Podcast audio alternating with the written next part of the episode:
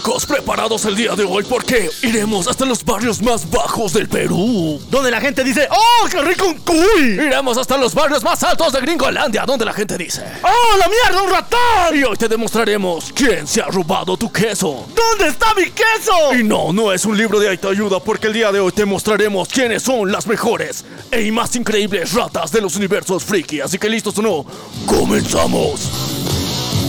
Bienvenidos a La venganza del troll. un espacio para los geeks, Para los frikis, para los otakus para los geeks y para todos aquellos que creen en la ciencia ficción.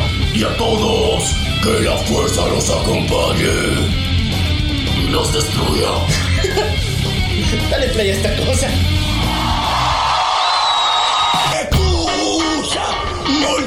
Prepararse la puta que te reparió.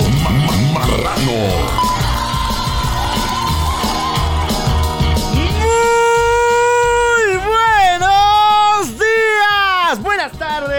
Buenas noches, buenos viajes trascendentales, buenas fumadas poderosas, buenos tomos para ti, también para mí y buenas vibes para todo el mundo. Ya soy la cual. Y yo soy Menial, Esto es... la venganza del troll.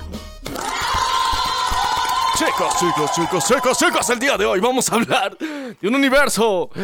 Eh, ¿Cómo sería? Ratístico. ratístico, artístico de las ratas, donde nos han mostrado el futuro. Nos han mostrado el pasado y cada vez forman más parte de nuestro presente. Hijos de puta, día. Pero, sí, el día de hoy les debemos un digno homenaje, en serio. Era tiempo que lo hagamos, era momento más que necesario para que todos ustedes conozcan la relevancia de estos increíbles animalitos y su participación constante en el universo de la ficción. Bueno, sí, muchachos. Este capítulo va a ser súper especial. El último top del año. Después se vienen muchas sorpresas, muchachones.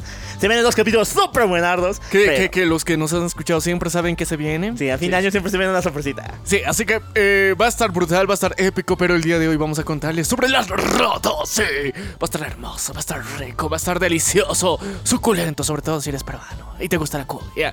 Eh, pero les recordamos algo sumamente importante, que cada uno de nuestros episodios está dividido en dos partes fundamentales. La primera parte que es de las noticias del mundo geek, freak, otaku y gamer. Y después vamos a hablar del tema central, que el día de hoy son las ratas. Así que si quieres puedes adelantarlo directamente a la parte de las ratas, porque ahorita nos tenemos que desahogar. Y vamos con las noticias. Agarren los cómics de Deadpool ma- mata al universo Marvel y. Eh, ¡Sí porque son inmunos. Y vamos a hablar de cómics aquí en el programa.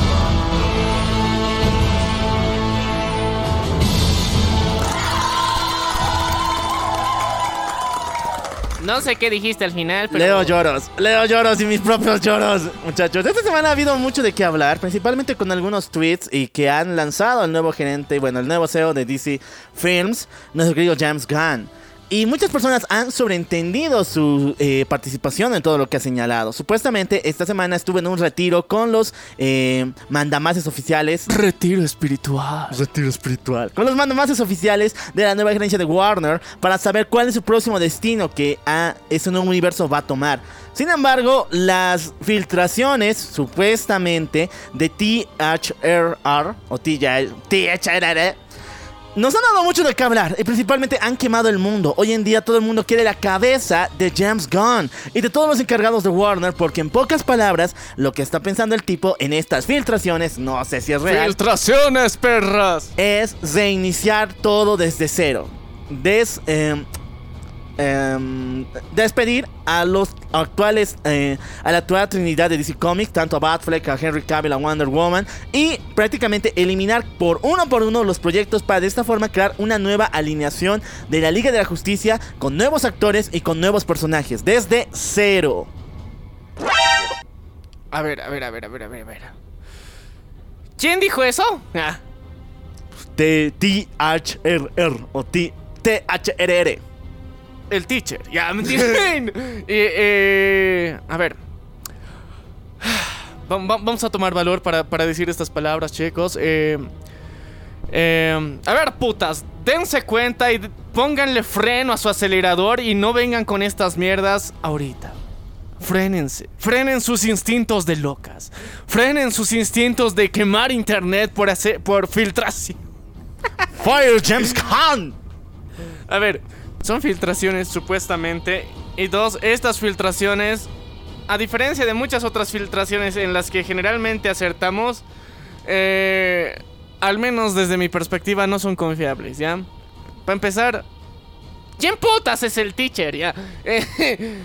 Yo en lo personal no había tenido antecedentes de este sujeto, insider de no sé dónde. Bueno, también es, bueno, es una página de insiders en sí. Sí, ya, pero la cuestión es que en lo personal no había tenido una experiencia anterior que, le- que, que sea memorable y re- recuerde, digamos, alguna de sus filtraciones. Entonces, para mí, con eso, para empezar, pierden credibilidad. Dos, eh, lo que ahorita está pasando con DC, no sabemos, o sea, nadie en absoluto sabe bien qué putas va a pasar. Y se supone que durante la próxima semana se va a dar ya a conocer más o menos una previsualización de cuáles son los proyectos y cómo se quieren lanzar, ¿ya?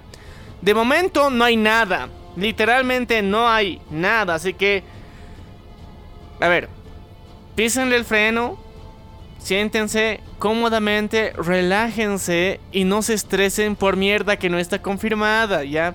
Entonces, si la siguiente semana o la subsiguiente semana o el tiempo que tenga que pasar hasta que confirmen, digamos, todo el plan de DC con los personajes que ahorita tienen y si van a rebotear todo su universo y todo eso, es cierto.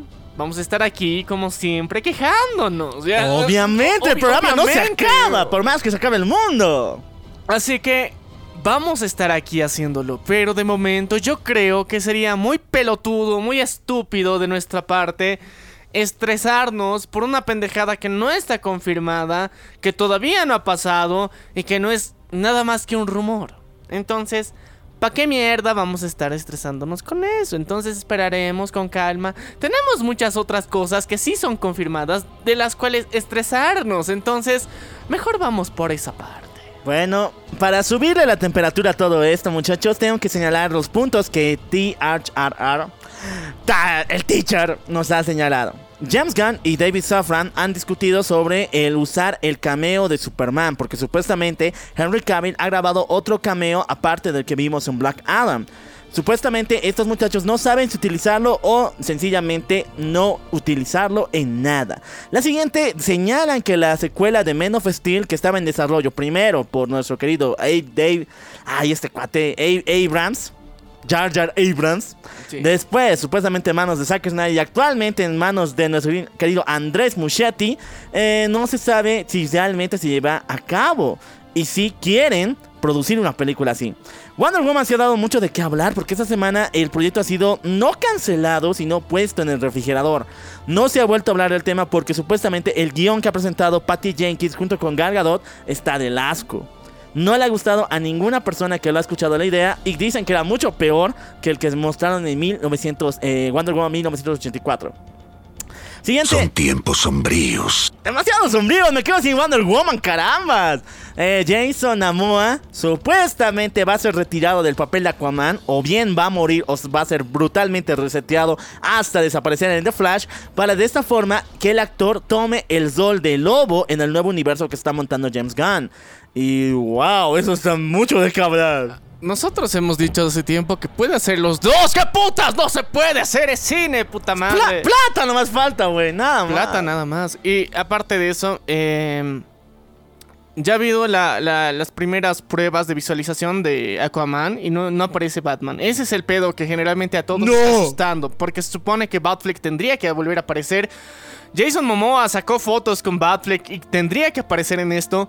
Y no, ¿ya? Entonces, las personas que han visto la película de prueba dicen que hay dos cosas que les molesta. Uno, que Amber Heard siga en la película. Y dos, que Batman no no. aparezca. Entonces, mira, yo así honestamente siento que todo esto es un mame bien grande, como que para que todas las personas digan, miren lo que está haciendo DC, va a resetear todo su universo, miren cómo le Por está vez. cagando, o sea, o sea, y, y- y es que mira, hasta ahorita no ha habido un reseteo real.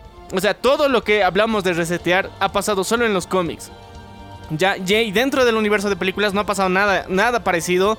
Nunca ha habido un reseteo real con Flash, ni nada. De hecho, tienes mucha razón. Muchas personas argumentaban de que si bien la película de Black Adam era el nuevo inicio del universo DC, no es así. Prácticamente es una secuela de o viene de Justice League de Zack Snyder o viene de Justice League 2017. Pero, o sea, ahorita no ha habido un reseteo de nada. O sea, pónganse a pensar lógicamente. No hay un reseteo de absolutamente nada. Nunca ha habido un reseteo real de esto. Porque, o sea, lo, lo que pasó con, con, Christopher Nolan era que él no quería continuar su universo porque ya había llegado a, hasta el punto donde él se sentía conforme con su trabajo y lo hizo bien. Y de ahí había la posibilidad de ampliar ese universo, sí, pero tampoco lo resetearon. O sea, simplemente terminó ahí y continuaron con otro, pero no eliminaron todo lo que habían hecho. O sea, se mantiene como una historia paralela en algún otro universo y ya. No, no resetearon literalmente nada. Ahora, todo lo que está pasando con ahorita DC, con las filtraciones del teacher y eh, con, con James Gunn. O sea, a ver, nuestro querido amigo Juan Pistolas. Este carnal no ha dicho nada ya. Entonces, solamente ha puesto tweets. Y recuerden esto. O sea, gente. Juan Pistolas. John Pistolas. No sé cómo, cómo le diríamos. O sea, James Gunn. No, eh, Jaime Pistolas es. Jaime Pistolas. Ya. Nuestro querido Jaime Pistolas, este carnal. Tiene un sentido del humor bien oscuro, ¿ya? Que, que la gente normal no le entiende. ¿ya? O sea, la gente normal está obstinada con tener cosas dichas así 100% completas, reales, sin chistes, sin sarcasmo, sin ironía, pero este cabrón no hace las cosas así, ¿ya? Por esa misma razón considero que todo lo que ahorita hay de él durante las últimas semanas que se hayan publicado en sus cuentas personales han demostrado más de una vez ser un completo chiste, ironía, sarcasmo, ya. No se lo tomen personal. No lo está haciendo en plan de ofender a nadie. Ustedes solitos se ofenden. Porque en ningún punto dice, te voy a ofender a vos, cabrón, te insulto a vos. No. Bueno, pero algo parecido fue su respuesta de todo esto. Porque después en tu Twitter señaló de que si bien él está produciendo algo con David Zaslav en este retiro que han hecho, no le va a gustar a muchos fans. A muchos fans. Y eso ya es decir mucho. ¿Y qué? ¿Y qué? O sea, ¿qué puta significa eso? O sea, ¿a cuáles fans? ¿A los fans de, de la, de, de, Josh Whedon? ¿O a los fans de DC, de, de, de, Zack Snyder? ¿O a cuáles? O sea, es que hay un culo de fans divididos en muchas formas, ¿ya? Entonces es muy boludo que nosotros querramos sobreentender algo de tantas formas que es absurdo que hasta que salga la dichosa película o el dichoso proyecto donde nos ofendamos de verdad, no lo vamos a saber a qué puta se refería. O sea, no, no, no hay punto de comparación de dónde vamos a tomar estas palabras como referencia. Si lo hacemos personal ahorita, que ni siquiera ha habido, nos preparamos para decepcionarnos de cualquier pendejada. Porque no entendemos todavía lo que están planeando, ¿ya? Ahora, yo digo que esperemos. Uno, vamos a ver algún tráiler si está culero, ni modo. Y si está bueno, ni modo también, pues, pero tampoco tengamos expectativas así tan, tan... Tan caídas. Pensemos cosas chingonas. O sea, arriba la esperanza, abuelita. Yo creo que esa, e, ese lema sigue manteniéndose ahí porque yo creo que sería muy estúpido de parte de Warner en general todo lo que hasta ahorita se ha arriesgado, todo lo que se ha tenido que mover y la cantidad de fans que hay.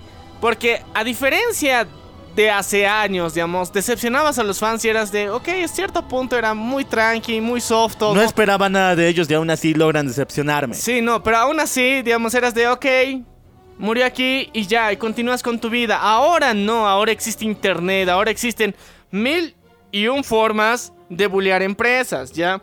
Y no sería la primera vez que, que ha pasado. Entonces, cuando una empresa hace algo mal, en la actualidad, en el pasado no podías hacer nada, eras de... Nada. Te valía pito, ni modo, a estar en otro continente. Carta bomba. Ni, ni eso, o sea, ni, ni, a eso llegaban. Ya, pero en la actualidad pueden funar una empresa de formas tan brutales que su cotización en la bolsa de valores se va a la mierda. O sea, así de importante es la opinión pública. Hay muchas empresas, sobre todo de ropa, si hablo de Valenciaga, que se han autofunado por hacer pendejadas, ¿ya? Entonces, la opinión pública les dio la espalda. Su, su cotización real en el mercado cayó, o sea, más del 50%, más del 80%, o sea, son pérdidas estratosféricamente millonarias las que tienen por culpa de hacer una cagada. Así que yo creo que en ese sentido, en la actualidad, estamos en un punto tan cabrón de la historia, donde si bien como público y como personas les valemos pito, o sea, el- no les importamos en absoluto realmente, sobre todo el público tercermundista, a, los gringos, sí. Pero en el ciberespacio somos un chingo, cabrón. Entonces, ahí somos una bolita, una manada de hijos de puta que no tienen piedad, que tienen voz y voto en muchas cosas. Sonic es uno de los ejemplos fundamentales que ha cambiado mucho la visión que se tiene sobre la opinión pública dentro de un material que se va a producir por esto. Entonces, No, sí, sí- hay otro, sí. No, eh, y- hay otro. y, y aparte de eso, imagínate, si es que nos muestran un plan de que vamos a hacer estas películas y a nadie, a nadie le gusta y todos dicen váyanse a la mierda, lo despiden. Así de fácil, porque esto no es cuestión de lo que vos quieras, es lo que el público quiere. Así funcionan las empresas de ahora. Entonces, si es que van, van a sacar un plan que no gusta a los fans, se van a la mierda. O sea, ahorita no solamente James Gunn, sino el director actual de Warner y Discovery. Los dos se van a la mierda. Los dos. O sea, e- es así de fácil. ¿Por qué? Porque ellos no son los únicos cabrones que deciden todo. Son los que una junta directiva los ha puesto al mando. Y si la junta directiva se da cuenta de que las ideas que están proponiendo son poco populares o nada populares en absoluto, deciden, estos cabrones están bien pendejos, bien locos y están queriendo arriesgar nuestra plata como empresarios que somos en una pendejada que nadie quiere ver. Que todos odian, entonces, ¿cuál es lo más lógico? Despedir a estos cabrones y poner a alguien que sí haga lo que el público quiere. Fácil.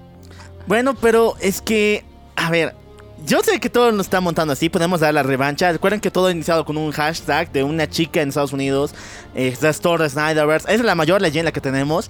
De un pinche hashtag se ha hecho una guerra, una bomba que hasta el día de hoy sigue explotando, causando mucha plata. Pero el detalle es de que ya hemos tenido un ejemplo de algo que querían los fans y no ha resultado. Eso es Black Adam. Todo el mundo estaba hypeado. Redes sociales, odia Black Adam, esto, va a aparecer Henry Cavill. El cameo estaba ahí. Después, yo cuando fui a verla, todo el mundo gritó con toda su fuerza. Fue como más poderoso que Endgame, y lo he contado aquí. Pero cuando veo los números, puta, da pena. Bro, son millones, cabrón. ¿Qué putas te va a dar pena? ya? Me da pena, güey. Falta mucha plata. 500 millones es poco. O sea, mira, entiendo que a nivel de recaudación mundial y comparada con otras películas es China. poco. No ha entrado China. No ha entrado a China. Ha entrado a China. No ha entrado. Está en revisión. Ah, bueno, está en revisión, pero todavía no ha entrado a China. No, ese es el detalle. O sea, todavía ni siquiera ha entrado, pero a diferencia de todos los, el resto de materiales, esta sí tiene posibilidades de entrar a la diferencia de Marvel. Aparte de eso, son 500 millones, carnal.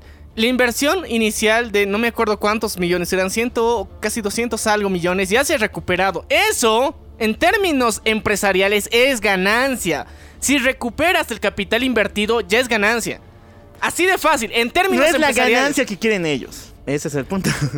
Pero no importa, ¿por qué? Porque ahorita, ¿quiénes han puesto su plata ahí? La roca. Entonces, ¿quién tendría que estar puteando por eso? La roca. Entonces, ¿quién no está puteando por eso? sí, entonces, ¿qué pedo? O sea, para mí es, es muy estúpido que quieran hacer comparaciones dos. O sea, ahorita hablando sí, en plan business, negocio, técnicamente no es un fail. No es una cagada ni, ni ha caído nada mal esta película, ¿ya?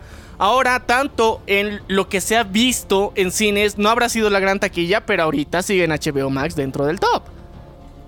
Entonces, ¿qué más quieres hacer? O sea, eh, eh, ha sido una de las películas que tal vez en espectadores en el cine no ha sido el gran exitazo que todos querían o esperaban que sea.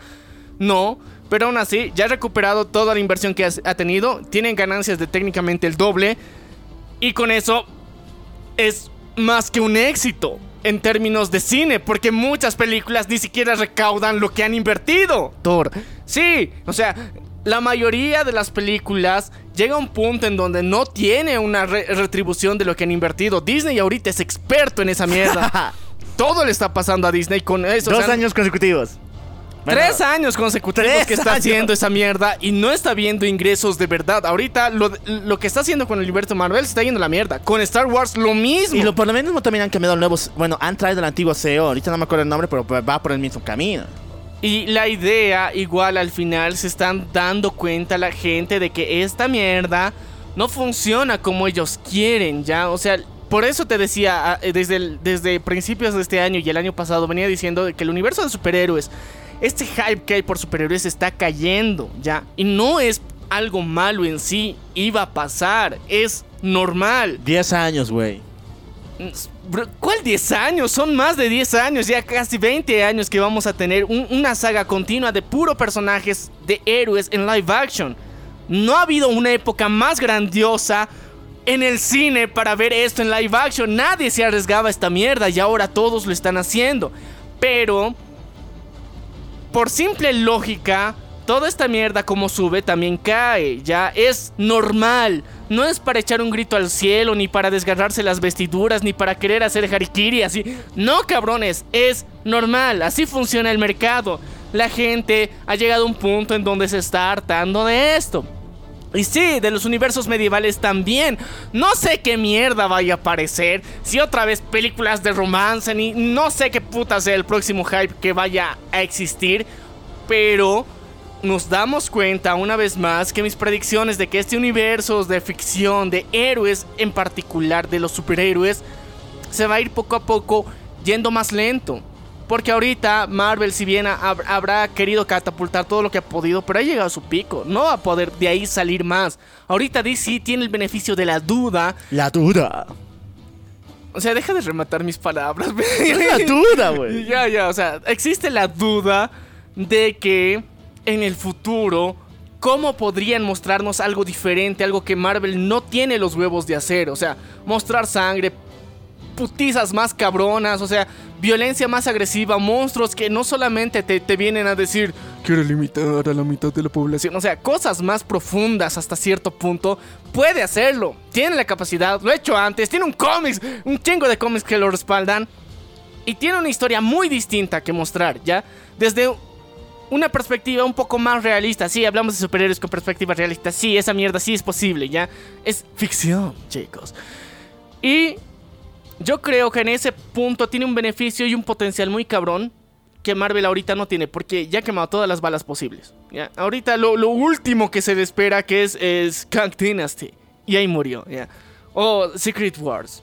Secret Wars, o sea, va por ese lado. Pero es, es que, mira, tienes que agotar tanto tus recursos al punto de que tienes que hacer el mega crossover más chingón por fanservice y no por una historia ni por tus personajes. O sea, está de la mierda.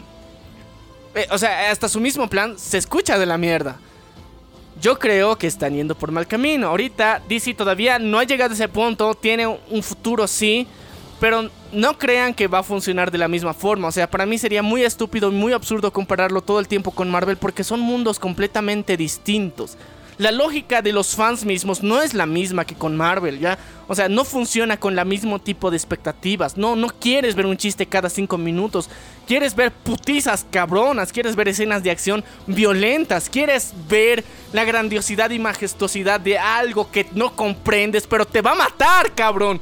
Eso quieres sentir con las películas de DC. Y eso es lo cabrón. Y también luego puedes irte a un callejón de mierda donde un murciélago encapuchado te va dar putazos hasta destrozarte el alma, ¿ya? Esa es la magia, o sea, es un poquito más tétrica, más oscura, sí. Pero tiene su magia en particular. Entonces yo creo que por ese lado hay un futuro. Pero no podemos seguir comparando esta mierda con Marvel, ¿ya? Son cosas muy distintas. Si siguen con esa mentalidad de comparar, ustedes mismos se están autosaboteando porque sus expectativas se van a ir a la mierda. Porque no es lo mismo, nunca ha sido lo mismo y nunca va a ser igual. Lo intentaron hacer y el pelotudo de Walter Mamadas la cagó en serio. Josh Whedon lo hizo peor. Entonces, por esas mamadas, no se pueden ir bajo la misma fórmula, de la misma forma, porque son cosas distintas. Entiendan eso. Ahora, en lo que respecta a comparación de éxitos y taquilla, bro, ha pasado una pandemia. La pandemia te ha demostrado de que te quieres quedar en tu puta casa. eso ha demostrado y que es más cómodo ver una película en tu casa que en el cine. El mercado ha cambiado un chingo con respecto a lo que era hace años. Ahorita los cines están re vacíos comparados co- antes de la pandemia y antes de la pandemia también ya se estaban yendo a la mierda. Lo que está pasando ahora simplemente es una continuación de ese descenso de las visitas al cine que ya se tenía previsualizado desde los, desde los 2010. Todo, toda esa década, todos sabían que el cine, como lo conocemos, iba a ir a la mierda. Ahorita en esta época es tal vez lo último que estamos viendo del cine como lo conocemos. Porque si no generan una tecnología más cabrona, más inmersiva, que no puedas tener en casa, no vas a necesitar ni vas a querer ir al cine. Porque ahorita tus pantallas de tu casa puede ser más grande. O sea, simplemente te acercas más, tiene mayor resolución, tiene 4K. Te compras un sistema de sonido cabrón, perroncísimo y ya. Es más fácil. Pero mientras tanto, estar yendo todo el tiempo al cine, sí, es una experiencia y todo lo que quieras, pero la gente ya no es igual que antes. Ya no valoran las mismas cosas como antes, ¿ya? Entonces, por eso el cine se va a ir a la mierda. El cine está pasando facturas no solamente a las películas de superhéroes, sino a todas las películas en general. Ahorita lo que se considera éxito en taquilla no es nada comparado a lo que pasaba hace dos décadas. Ahí sí la gente iba al cine, ahorita ya no va. Entonces me parece muy boludo que fans sigan comparando taquilla. Eso es una mamada, cabrón. Eso no tiene nada que ver con lo que está pasando en la realidad. Estás comparando dos cosas que son absolutamente distintas y absurdas, ¿ya? Y que haya fans pelotudos de Marvel que vayan a ver cualquier mierda que saque el título que tenga Marvel es otra cosa. Ya, serán muy fans y todo lo que quieras, pero son unos pelotudos mentales que no se dan cuenta y no tienen criterio al final de distinguir entre algo bueno y algo malo. Sí, Marvel tiene lo suyo, nadie lo puede negar, pero también tenemos que reconocer que le ha estado cagando últimamente. Y nosotros lo reconocemos y está bien. DC la caga también. ¿Qué pedo? O sea, no hay ningún problema. No nos, no nos vamos a poner una pinche polerita de una marca, de una empresa y, y andar a vergazos por eso. No, cabrón. O sea, disfruten las películas, vívanlas, pero no se apeguen a números que ni ustedes mismos entienden. No jodan. O sea, son mamadas, cabrón. No puedes venir a querer comparar dos universos, ponerles números según tus estadísticas y tu lógica, que ni siquiera tiene conocimiento de cómo está funcionando el mercado, ni siquiera es- y, quieres compararlo a nivel mundial todavía, o sea, si en el tercer mundismo ya no estamos yendo al cine, imagínate en Gringolandia, cabrón, o sea, hay muchas cosas que están cambiando drásticamente en el mundo y no te has dado cuenta, así que, carnales, actualícense. Please, el mundo ha cambiado un culo y se ha acelerado ese cambio durante la pandemia. Y va a cambiar aún más. Se vienen cosas muy locas que ahorita ni siquiera yo me imagino. Pero que ya están ahí, ya están trabajando y nos van a venir a dar un putazo de sorpresa. Y va a estar épico, va a ser genial. Y también, llegado en su momento, también nos vamos a quejar. Así Nos que vamos a quejar. Sean felices y ya. Dejen vivir y vivan, que es más importante. Bueno, ya me has quitado todo lo que te iba a decir, güey. Sea. Eh, sí, muchachos, no es necesario comparar tanto Marvel con DC. Ahora, supuestamente igual con los, las filtraciones del teacher, se nos ha llegado de que el cameo de Michael Keaton, que supuestamente iba a reemplazar el de Ben Affleck, o viceversa, pues tampoco se va a ver y que realmente Warner no está interesado en utilizar a Michael Keaton en ningún otro proyecto fuera de The Flash. Ahí solamente va a aparecer y después al diablo con ese cuate. Bueno, Dios sabe lo que va a pasar.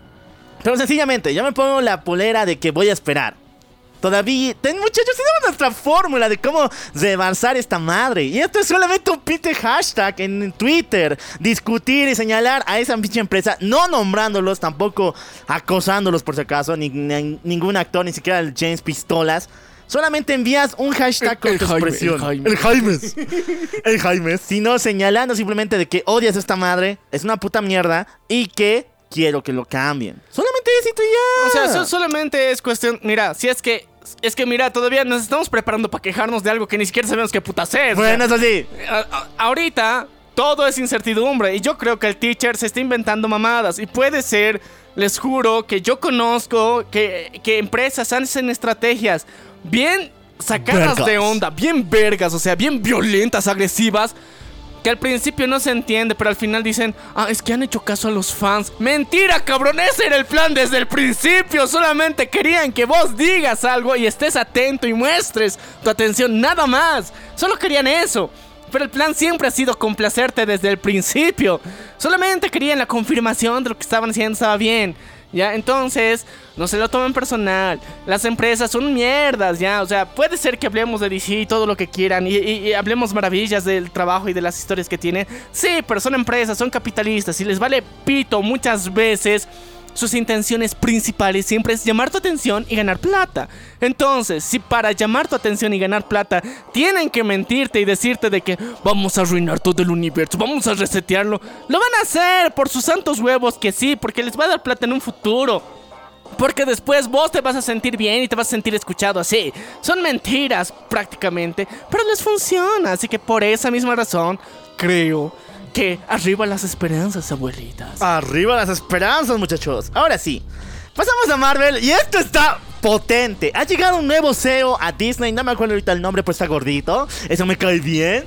Buena onda. Y además, este tipo iba a dirigir el nuevo universo de DC antes del Jaime Pistolas, así que wow. Ese nuevo cuate ha llegado y el primer cambio que ha habido es algo que ha sorprendido a todos. En la película de The Marvels, porque ya es una película, por si acaso, no es serie como muchos señalan. La capitana Marvel no va a ser lesbiana, sino va a estar casada con un coreano. Este es ni más ni menos que el actor eh, Seon Jeon, mejor dicho, Seon Jeon, quien es un eh, ac- actual pop- cantante de K-pop, quien va a interpretar al personaje de Jan, el rey del mundo cantante, del mundo musical. ¡Qué mierda!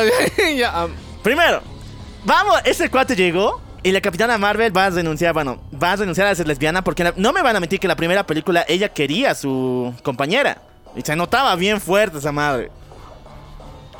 eh, yo, yo vi Endgame, yo, yo vi Infinity War, Endgame, y ahí se nota la tensión sexual con Thor. Sí, por si acaso. Ah, bueno, Eh, yo, yo creo que era bisexual y ya. Es bisexual, es bisexual, pero ahora va a estar casada supuestamente. En el tiempo que estaba en el espacio van a explicar que se encontró con este cuate, eh, Jan del planeta musical, y se enamoró de él. No, creo que muestren que se enamoró, la verdad, ni cagando van a mostrar eso, porque es Brie Larson. ya. Yo creo, a ver, algo pasa con Jan en los cómics. Jan viene de un mundo musical donde no puedes comunicarte si no es cantando. Y sí, estas madres pasan y lo hemos mencionado en nuestro super capítulo de las mejores rock band del friquismo. ¿Te acuerdas? Sí, sí, sí.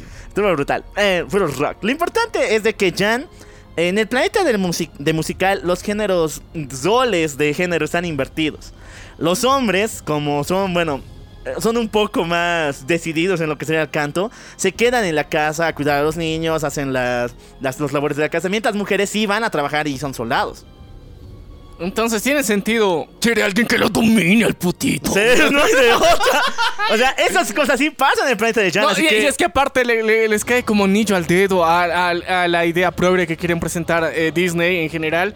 Eh, o sea, dicen, miren, miren, una potra empoderada y un hombre sumiso, sí, le lame los piecitos. Y eh, yo creo que, no creo que, o sea, mira, en lo personal creo que en la historia van a mostrar que se supone que por algún trato extraño en el espacio, o sea, Capitana Marvel se ha tenido que casar con este cabrón, pero al principio no lo quería, pero después sí. Porque es una potra indomable y él se ha ganado su corazoncito así. E- ese es el feeling que siempre muestran, ¿ya? Entonces, eh, yo creo que va a ser así. No está mal en general, pero va a ser una mierda en el sentido de que si ya va a ser un musical, meterle un personaje coreano musical, medio que... Para empezar, ya no la voy a ir a ver al cine. O sea, eh, tenía esperanzas de tal vez poder verla al cine, pero, o sea, me dices esto y estoy de. Va a ser un musical de los intensos, estilo Disney, y con los musicales de Disney dentro de su universo de Marvel. Están una mierda. Imagínate una película entera así. No, imagínate una película, un planeta donde tengas que comunicarte sí o sí cantando, güey. Esto ya ser una pesadilla. Por eso, va a estar muy estresante. O sea, al menos para mí va a ser un... No sé, si va a haber canciones, peleas, O sea, prefiero ver Shake. O sea, ya, muchachos. Eh, me interesa un poquito. Quiero ver, o sea, qué pedo si este rol va, porque O sea, se- de que lo vamos a ver, lo vamos a ver. El, único problema es en el cine. lo han hecho, en, por ejemplo, en animes, por ejemplo, en Magi. Es el cambio de rol en una isla rara. Y me ha gustado, igual en One Piece. Entonces, yo quiero ver que por lo menos lo intenten acá. Si le sale bien, chido. Si no, bleh. Sigamos todavía, esta semana ha salido el cómic de Brian Azale- Azarello, una semisecuela antes de Batman Dam, pero de Joker de Azarello, donde este tipo nos dice ¡Feliz Navidad, putitos! Sobre todo a Robin. Oye, sí. O sea, este me recuerda a Feliz Navidad, uno de los cómics más brutales del Joker, donde el tipo secuestra a Tim Drake y después conduce por las calles en Navidad atropellando gente. O sea, ese cómic es brutal, léanlo. Es las Navidades del Joker. Este cuate está deprimido de la vida. Ya no quiere pelear con Batman, pero quiere mostrarle a Joker de qué es capaz. quiere mostrar a Robin de qué es capaz. Así que el Joker conduce a alta velocidad y mata a cuanta gente le vea en la calle. Él le vale pito. Y Robin no Ay, puede hacer babosa, me nada. asustas. No hace nada, o sea, la secuela de eso, imagínate. pu- Ay, babosa, me asustas. Puede ser que esta vez tome a otra de las bendis de Bruce, las adoptivas. Demian, Ya. pu, no. Demian se lo parte. se- Ay, eh, o sea, Demian no se anda con mamados. O sea, cualquiera de sus otros traumaditos, huerfanitos. O sea, le aguanta al Joker. Pero Demian Sí. no. Demian ha crecido con Ra's al Ghul. Ese cabrón no tiene, no tiene piedad. Pero va a estar interesante. Y se ve cabrón. Y aparte es Brian Zarello, chicos. O sea, este cabrón hasta... La forma en la que presenta sus historias y hasta las portadas de sus cómics y sus ilustraciones en general se ven de puta madre. Son de los mejores eh, wallpapers que puedes tener dentro de tu celular, o sea, fondos de pantalla o en, en tu PC. Se ven brutales, cabrones en full calidad, así que. Qué hermoso, qué bonito. Volvemos a Marvel porque, a ver, la actriz Kate Dacre ha sido la elegida para tomar el papel de Sylvie en versión adulta dentro de la segunda temporada de Loki. Y eso es raro, o sea, tener una ¿Cuál, cuál versión versión adulta? ¿Y, y esta adulta? más adulta. O sea, en tercera edad. Sí, Sí, pues de anciana, no adulta, ella es adulta. eh. doblemente adulta. No, tercera edad. Tri- Tri- triplemente adulto. Triplemente adulta, ya. Pero. Esto es raro, o sea, ¿por qué madre? Ya, esta serie sí era extraña desde el primer momento que nos han nombrado a Loki. Nórdicos universales con viajeros en el tiempo, raro. Pero ahora se pone un poquito más raro. Porque, o sea, va a ser no solamente. Bueno, es que ya, ya tienes el, el plus de viaje en el tiempo. Entonces yo creo que vas a aumentar ese hype más, más grande. Y yo creo que, mira, la otra vez, o sea, así por, por mame nomás, estaba volviendo a ver qué se llama esto: eh, Infinity War y eh, Endgame. Y me he dado cuenta de que hay un, a un hueco argumental bien cabrón. Que ahorita puede ser que lo revivan. Y si no lo reviven, serían muy pendejos de su parte. ¿ya? ¿A quién, a quién, a quién? Eh, Puede ser que digan que Kang el Conquistador ha sido el que les ha dado las visiones tanto a Thanos como a Tony sobre el futuro, ¿ya? Pero, o sea, estas visiones no eran en plan de salvarles, sino de hacer su conquista como él quería desde el principio. ¿entien- ¿Entiendes? O sea, todo al final ha sido un plan más cabrón en lo que todos los Vengadores han caído justo en donde tenían que caer para que al final se cumpla el gran sueño de Kang. Porque ahorita se- en algún punto eh, Thanos, Thanos le dice a, a- a Tony, A Tony. Que, que yo también he sido eh, maldecido por el conocimiento, le dice, ¿ve? Entonces, eh, hasta ahorita no sabemos qué putas en particular ha visto Thanos, ¿ya? Entonces, pero sabemos que un ente superior, chingón, mamadísimo, que todavía no conocemos, uno de los celestiales, no sé, uno de esos cabrones, de los Watchers, tal vez le ha dado una visión de un futuro que no quería ver, por eso también se ha vuelto loco y quería destruir todo.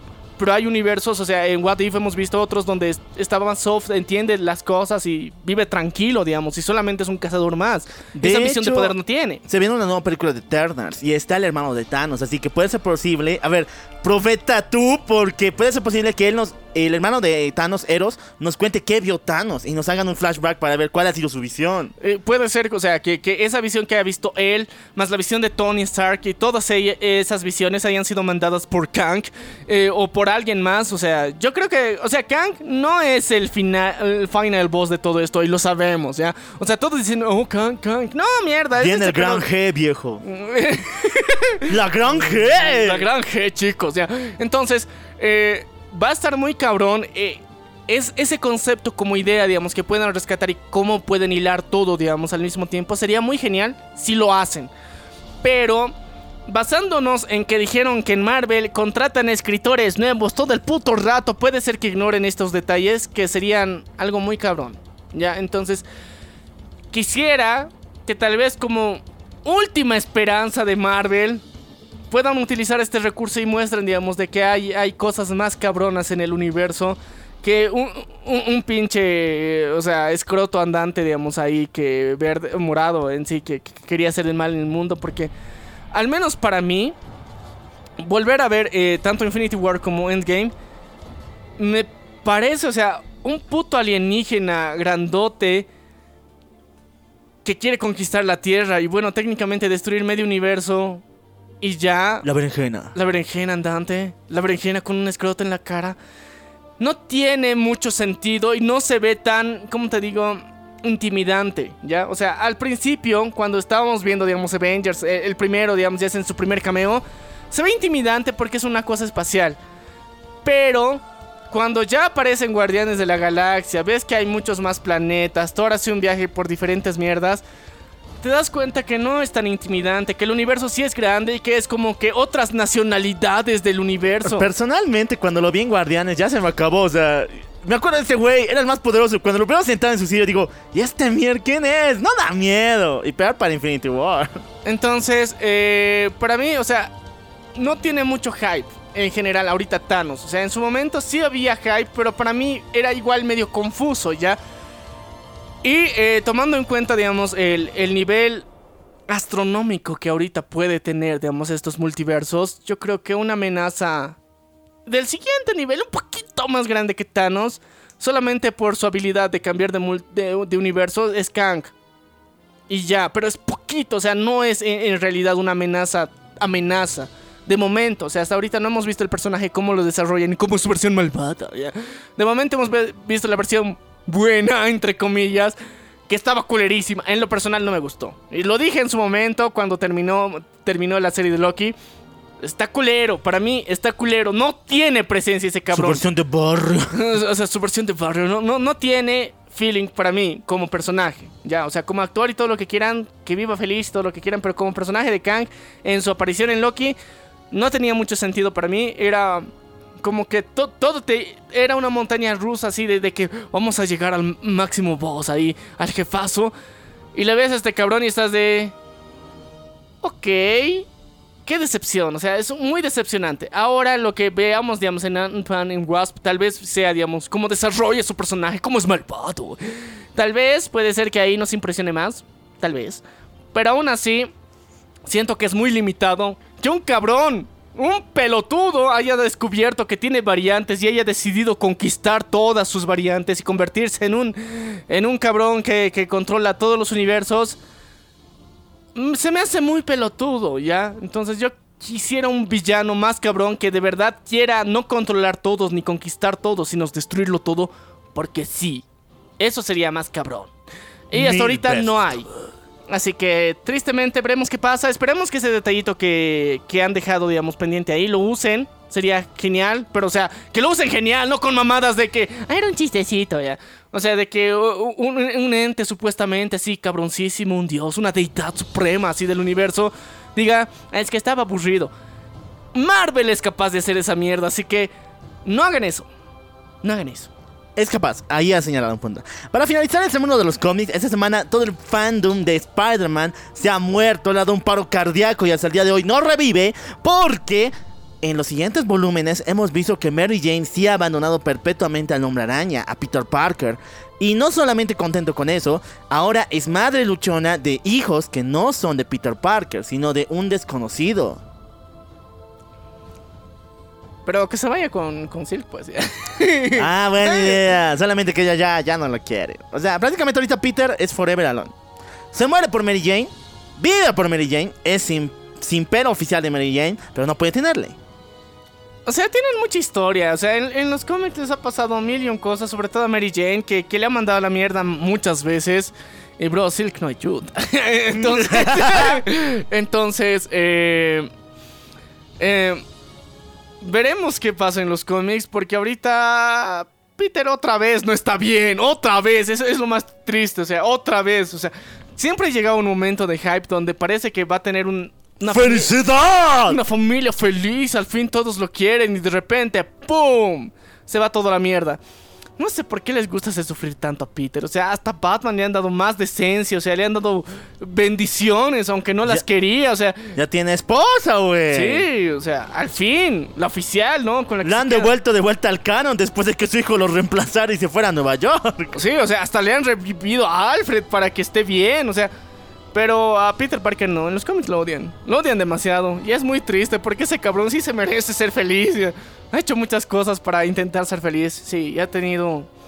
Eh, así. ¡Ya, deja de decir eso! No, es que es uno de los best momentos. Y sí, chicos, si quieren conocer cómo es el Spider-Verse, el origen, tenemos un episodio donde se los contamos. En los cómics, obviamente.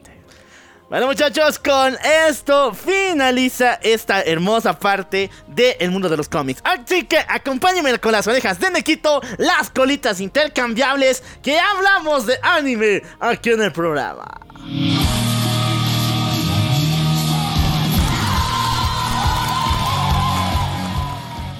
Wey, han salido las listas ya, oficial. Para cerrar este año, la hermosa revista, la New Type, bendita sean, mamacita, la mejor revista de anime en todo el mundo, y prácticamente son los que califican estas mamadas, eh, ha señalado cuáles son los mejores isekais de la historia. De la historia, güey.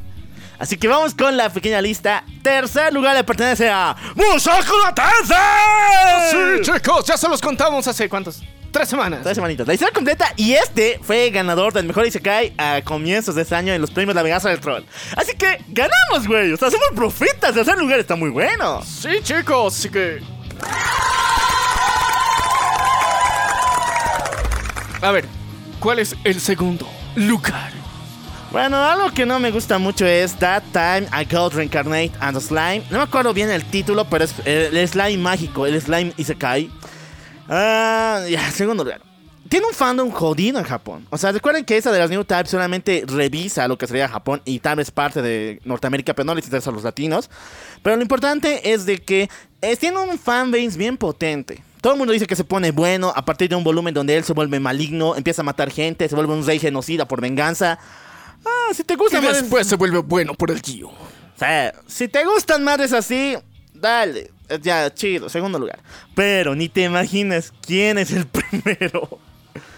A ver. Histórico. Si es histórico, debe ser Berserker. ya. Nah, Berserker no es fantasía oscura es eso. Y Sí, se pero, cae. pero, pero imagínate que revelen que al final es un Isekai. Pucha, no, Berserker sería genial. Pero no, muchachos. Primer lugar, después de muchos votos, en pinche Japón, aman esta madre. Y si se cancela tu tercera temporada es el fin del anime económicamente. Lo han demostrado. ¡Ricero!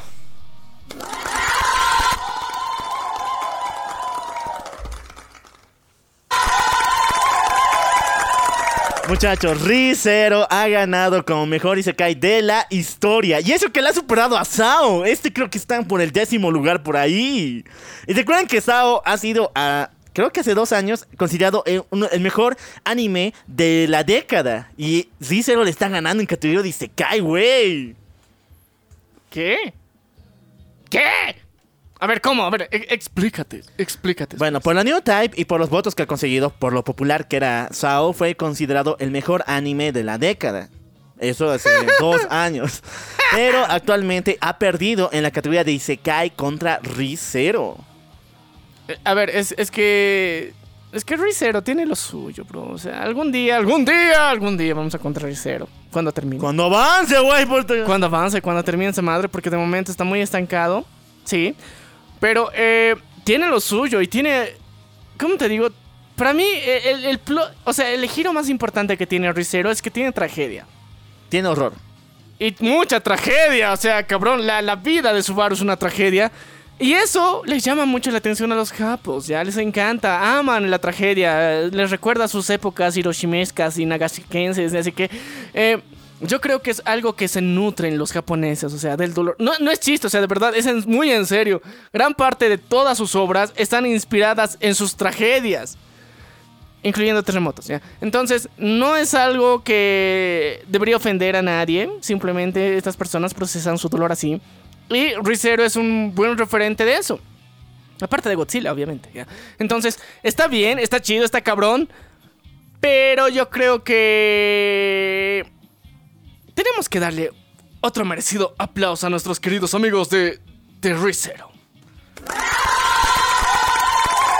Se cumplió la profecía, güey. Se cumplió la profecía. Esta semana ya se ha estrenado, después de no sé cuántos retrasos. O sea, no les he contado los retrasos de esta película. No sé qué le han hecho, pero por fin ya se ha estrenado. Y se cae cuartas la película. Y se ha cumplido todo lo que hemos dicho. Primero, el, único autor de los Isekais que fue a la premiere fue el Tapei, el autor de ReZero. Segundo, esta película está batiendo jodido en Japón. No, quieren sacarla de ahí todavía porque está sacando ganancias como chicle. Y tercero, ya muchas personas lo han visto con subtítulos en coreano y legalmente grabados desde la pantalla con coreano, pero hay una diferencia jodida. Y al final salen dos personajes de ReZero. No voy a decir de dónde, pero sí. Tal parece que el nuevo dueño de la franquicia es Tapei. Por algo lo hemos visto en la premiere, el único güey que ha ido. Entonces... Es crossover confirmado. Es un crossover, pero así. O sea, este güey es el pro. Ese güey es el nuevo dueño de Isekai Quartet. Como les dije, no. A partir de ahora él no puede utilizar más personajes de los universos tanto de Konosuba o de otras franquicias. Si es que le dan permiso y paga, sí. Pero a partir de ahora vamos a ver, creo, más personajes de Zero que otra cosa. Inventados también. Ya, pero es que eh, imagínate, Isekai Quarter, el chibi número uno de Japón, ¿ya? Que tenga un universo expandido, está una mamada. es muy loco, ya, es, muy loco. Entonces, imagínate que en, en, en taquilla venza a Marvel. Yo creo que la loco. Está- sería muy humillante eso, ya. Sería muy divertido también. Así que chicos, vean Isekai Quartet. Las dos temporadas que hay y esta película que tal vez llegue en pirata. Porque no Va creo... llegar, em, Super pirata. Porque no creo que llegue, o sea, en estreno en cine. Lo Ah, que me dijeron, y esto es estúpido, va a tener subtítulos latinos. Ya. No, eh, la- los, los de la producción lo dijeron así, literal. Va a tener, va a llegar en Blu-ray aquí a Latinoamérica, pero con subtítulos latinos. Ya, es que a ver, gente, ya, ya hacen di- diferencia, o sea, hacen mucha diferencia en, en subtítulos español, Españoles. español, español latino, y hay incluso españoles regionales que hacen subtítulos, entonces no me parece nada nuevo, al menos yo en, la- en, en la- la- las películas, digamos, ah, de culto, por ejemplo, que hay en, en, HBO, tienen varias opciones de subtítulos en español, y ahora de, ¿por qué? No sé qué tanto cambiará el contexto, pero tienen unas tres opciones por lo menos. Digamos, español latino, español normal, neutro, español España y otros dos españoles que es de México y uno es argentino, creo. O sea, son dos variaciones que tienen y es... Ok, no entiendo la diferencia, pero están ahí. O sea, Están ahí. Va a estar interesante, chicos. Bueno, sigamos todavía. Esta semana se ha confirmado que Disney Plus no va a estrenar Bleach en Disney Plus Sudamérica. Y bueno, ya saben muchachos, esta es la alarma. Pongan las banderas negras con el símbolo ahí. Y prepárense por el One Piece. Somos piratas, motherfucker. Ya. Entonces, ¿dónde? No, nada, no lo va a estrenar aquí. No, simplemente no. No, Ni en Hulu. ni en Hulu. Ni en Star Ni en Plus. Star Plus. No. Puta. Supuestamente Disney está produciendo anime solamente para Gringolandia porque piensa que ahí nomás hay fans del anime. Entonces, mm, ¡Ayúdame a Jesús! Pero, pero ¿por qué? Ya. No, yo creo que es muy pendejo. idiota. Eh, es que Crunchyroll, mira, pese al nivel de piratería que hay en Latinoamérica, es un éxito. O sea, yo, yo, yo, yo solamente doy hechos aquí. Hechos basados, ¿ya? Entonces, eh, pendejos de Disney, pelotudos de su parte, pero bueno, ¿qué le vamos a hacer? No les podemos convencer de lo contrario. Bueno, mucha- Ay, no, mi voz. Muchachos, ya ha salido la nueva propuesta de nuestro querido Araki para seguir la saga de los JoJo's. Recuerden que a partir de lo que sería eh, Stone y Ocean, que es en el futuro, hay un reboot del universo de los JoJo's. Empezando con Steel Van Run, donde es el reinicio con de nuevo con John, Jonathan y Dio en forma de vaqueros. Después viene Jojo Leon, que es la historia de Jonah, de Joseph y de, no me acuerdo el otro, de Víctor, el que fue aplastado por una roca, que es Jojo Leon. Y ahora sí, se viene una nueva saga que es la continuación de Jojo Leon, llamado Jojo Lance. Me emputa un chingo los nombres de, de- de sus sagas porque riman demasiado. Pero qué de la puta. eh, Qué, qué de la puta su animación ya. Muchachos, tienen que ver los JoJos. O sea, es uno de los mejores animes más bizarros. Por algo se llama La aventura bizarra de JoJo, porque es completamente loco. Es lo más fumado que has visto en tu vida. Y sí, vale la pena verlo. Sí, definitivamente vale la pena verlo. Así que, eh, si no lo has visto, Chuyos, recomendadísimo antes de que salga, salga este nuevo arco. Que otra vez tal vez rebote todo. Pero sí, está chido. Espero que no, porque ahorita Steel Barron y Jojo Leon. Bueno, Jojo Leon fue un asco, pero Steel Barron estuvo chido. Vaqueritos con los JoJos. Eso no muy gay. Así que vamos todavía, muchachos. Vamos con el siguiente. Ya hay título de la nueva película animada de Pokémon, animada de Pokémon, que se llama Pikachu, la película. Y no va a tratarse ya de Ash, sino va a ser el origen de los días en que Pikachu vivía en el bosque antes de encontrarse con Ash. Vivía solo. Esto ya. Eh, eh, esto es la película de Alvin ardillas, pero versión Pokémon. Esto ya lo hemos visto en el primer capítulo de Pokémon Viajes. Prácticamente el primer capítulo es de Pikachu. Ver su pasado, cómo fue encontrado por una señora Kangaskhan y toda esa madre. Pero eso, expandirlo, güey. Una película, eh, negocio, business. Y sí, lo vamos a ver. o sea, o sea, es, es lo más chistoso. Sabemos que todo es técnicamente un relleno de mierda que técnicamente ya nos han respondido antes. Pero aún así lo vamos a ver. ¿Por qué? Porque es Pikachu. No más por eso. Así que chicos, estén atentos a su cine, a su cartelera favorita, porque van a tener más merchandising de Pikachu Guaguita, Pikachu Bebé, Pikachu Baby. Y sí, ya hay, pero va a haber más. Va a haber mucho más. Y esta vez, al fin, más bien, no vamos a tener a Ryan Reynolds dándole la voz, cosa que agradecemos mucho y bendición divina que haya sido así. Ahora sí, chicos, vamos a pasar a noticias de otro universo. El universo Normie. Lastimosamente, aquí vamos a incluir las noticias del mundo gamer porque no tengo su canción. Pero ahora sí, el mundo Normie Gamer se arma de todas las fuerzas divinas porque aquí empieza lo bueno.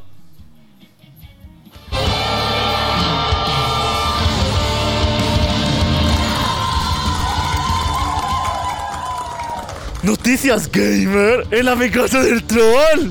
Sí. bueno, pero tenemos que hacerlo. Los Game Awards han sucedido el día de ayer, justamente, ¿no? El día. Antes de ayer, creo que. Antes de La ayer. cuestión es que ya sucedieron los GOTY, chicos. Y ahora sí tenemos que hablar de los ganadores. Y el principal ganador, el más épico, cabroncísimo, bizarro y extraño, en donde mueres. O sea, debería llamarse Mil y un maneras de sufrir y de morir, técnicamente, este juego. Medieval. medieval otra vez lo hace nuestra querida saga de Dark Souls, esta vez con su épica epítome del sadomasoquismo de cualquier gamer, Elden Ring. Ha sido el general, el más campeón, el ganadorcísimo de los GOTY. Elden Ring. Por- Estuvo bruto. O sea, el juego sí está bueno.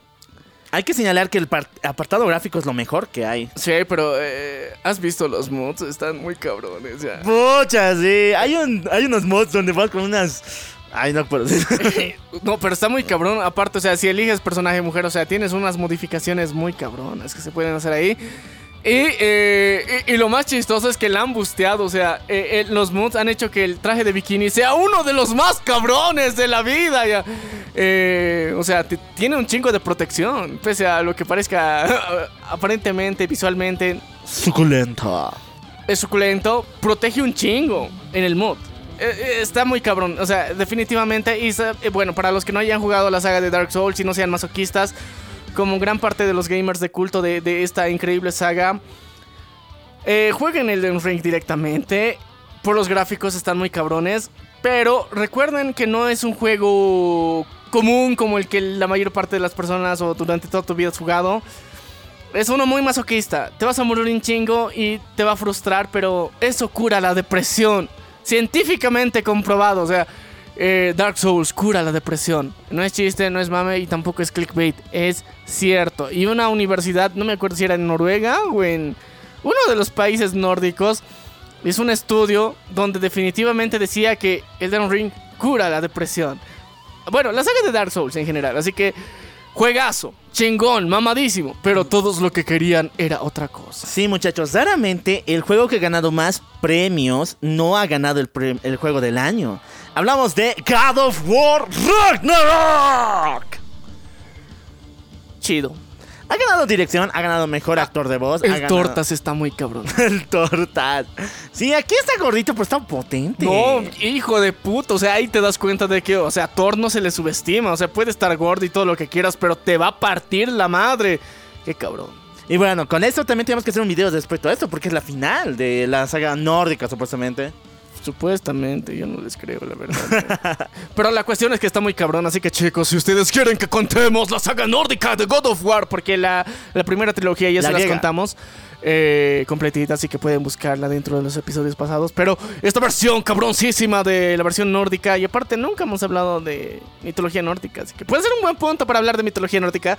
Así que ustedes díganos, entren al servidor de Discord y díganos, o comenten en, si están en Spot y deslizando hacia abajo hay una cuestión, ahí digan, hagan este pinche episodio para que nosotros lo hagamos. Bueno, muchachos, quien ha ganado como mejor juego de pelea es ni más ni menos que Multiversus.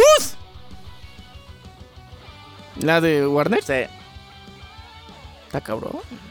Es segunda vez que un juego inspirado en Super Smash Bros. En Smash Bros. prácticamente gana un concurso de peleas. El año pasado creo que ganó.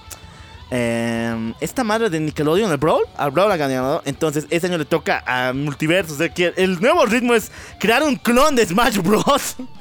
Y no premiera Smash Bros. La Smash Bros. ya había ganado hace dos años. sí, pero es como que... O sea, Nintendo creó la fórmula y todos le copian y todos reciben premios por eso. Bravo. Sí, eso. Muchachos, no sé qué pasa, pero ya todo el mundo. Le ganó a JoJo's, la saga de pelea All Star R. También a King of Fighters. Eh, 15, puta, esta madre está brutal. Era el crossover definitivo, güey. Sí, chicos. ¿Quieren conocer la historia completa de Kino Fighters? Ya se los contamos. Bueno, sigamos y todavía. Mejor juego familiar: Kirby y las Tierras Perdidas. Wow, qué familiar. Eh, es bonito, puedes jugar entre cuatro con el poder del celular, de la telecomunicación. Pero no. Más bien, Lego Star Wars Skywalker Saga tiene que ganar. También estaba Mario y Rabbids. Nintendo Switch Sport 2 también y Splatoon 3. Viéndolo bien, sí, se ha ganado por mucha diferencia. Porque todos son de Nintendo. Sí. Así que, qué decente, pero... Eh, o sea, es que ese es el público de Nintendo. Siempre quiere hacer juegos familiares.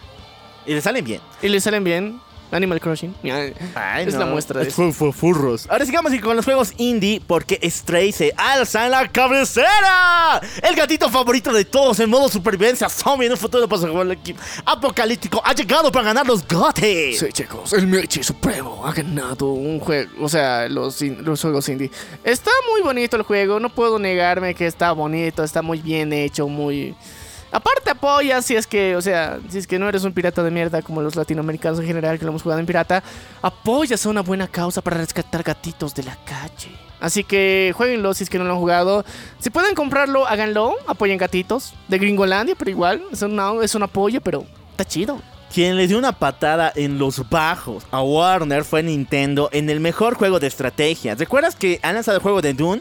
Este juego es súper, súper costoso. Era prácticamente una eh, recreación para videojuego de lo que sería la película, de la película Dune.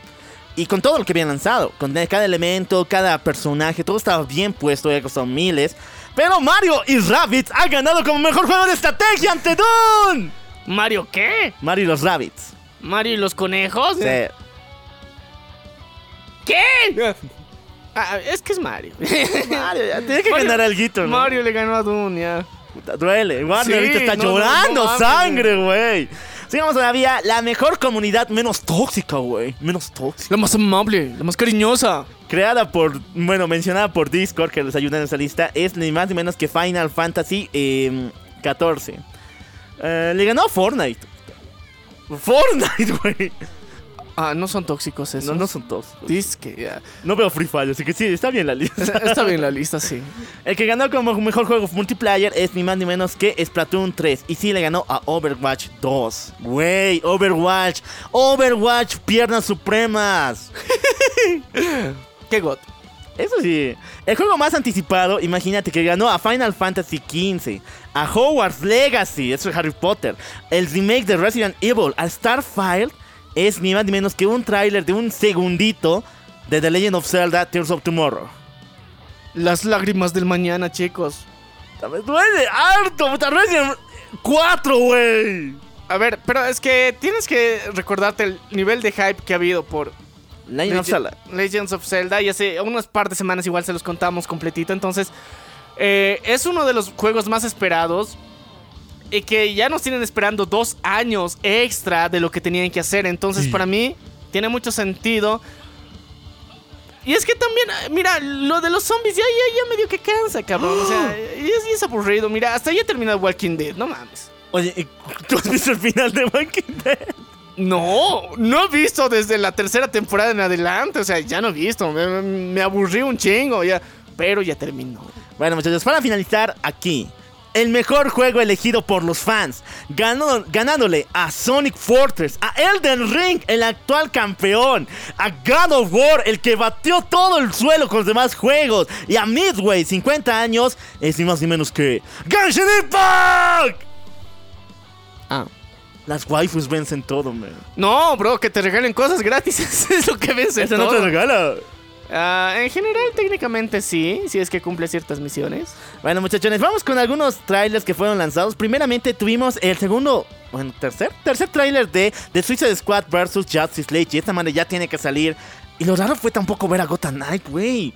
Pero ya salió. Pero no, es, no ha ganado ningún Gotti, güey. Sí. Pero me hace recuerdo una historia muy interesante. Recordemos que eh, el Jaime Pistolas dijo que algunos de los videojuegos van a ser canon para el nuevo universo. Y yo creo que esta mamada sí va. Bueno, en el trailer de, tercer trailer de, de Suicide Squad Kills Justice League vimos a Batman, güey. Y dicen que está brutal. Están esperando ahorita todas las alarmas para saber cuándo se estrena el trailer porque es increíble. está muy brutal. Está muy épico. Y aparte, o sea, ya promete mucho. O sea, The Suicide Squad versus contra la Santísima Trinidad, o sea, la Liga de la Justicia, va a estar muy cabrón. Y aparte, la historia que van a contar ahí va a estar de puta madre. Diablo 4 ha lanzado muchas, muchas imágenes, un tráiler extendido y nos señala que su llegada para PlayStation 5 es, bueno, men- mentira, mentira. Xbox X, ya me acuerdo, es inmediata. Es la única plataforma en la que se va a lanzar porque ahora es exclusiva de esta madre.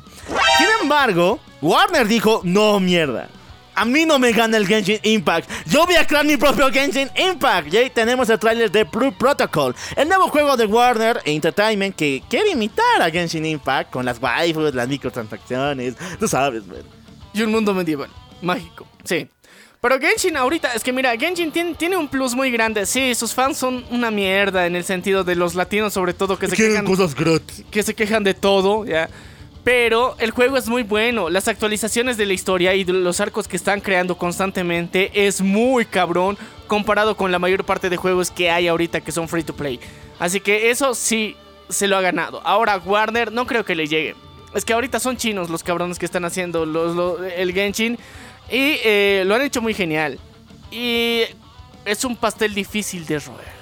Es un pastel, pero que Warner se va a lanzar. Tenemos tráiler de Bayonetta Origins que nos va a contar el nuevo Redcom de Bayonetta, porque ya tenemos uno, pero ahora supuestamente hay otro, así que wow. Dead Stranding 2 y obviamente eh, hubo un momento bien raro. Eh, no sé si ahora todos los eventos, como lo que pasó con esto de eh, los, los Oscars y con todo lo que ha sucedido, tiene, ahora todos los eventos tienen que tener un momento random. Ya que un niño entró en medio de la entrega de los premios y felicitó a Bill Clinton por ser su guía espiritual. Después, los organizadores de los Game Awards se lo llevaron y dicen que supuestamente le han metido una orden de alegación y cargos penales. ¿Al niño Sí, o a Bill Clinton? no al niño. No se puede, ya es mentira, ya. Entonces, ¿qué pedo? ¿Por qué ahora todos los concursos tienen que tener su momento random del día? No, su, su momento de controversia, entonces, eh, es que no hay writing, cabrón, o sea, ese es el chiste. Ye- Bueno, mira, no les funcionó porque nadie habla del niño. Es que mira, ese es el chiste, al final, mira, nosotros, no hem- al menos yo en lo personal, no he visto el evento completo. Ni siquiera, ni siquiera he visto el evento en general, ya solamente me interesan los resultados. Y yo creo que muchos de estos eventos, su objetivo es llamar gente que los vea y que les interese, y al final no pasa, y es triste, ¿ya?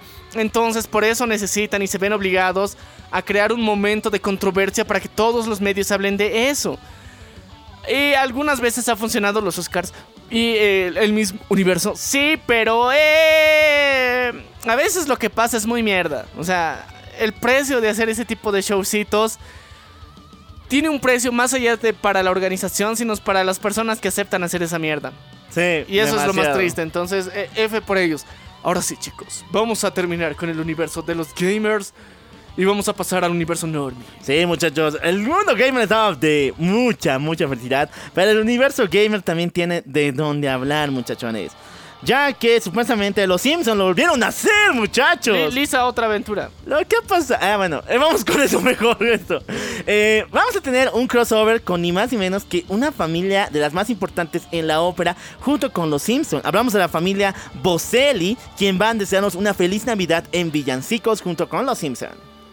El nuevo especial Navideño. destinado a Disney Plus. Ya, ya, hay quiso, o sea, cada, cada semana sacan un especial navideño estos mierdas ya. Ahora sí, lo de la polémica. Todo lo que pasa en Perú, y es muy fuerte, mandamos todo nuestro apoyo. Sí, no, qué hijo de puta, se han pasado de verga, pinche castillo ya. Bueno, ha señalado de que los Simpsons ya la habían predecido, ya que en un capítulo se señala, eh, se ve un hamstercito que supuestamente es de Perú y Lisa le pone una foto de la actual presidenta de Perú. Ahorita no me acuerdo bien el nombre, ¿cómo va? Yo tampoco, me vale pito, ya. La cuestión es que felicidades, chicos. Eso es inclusión, no forzada, ya.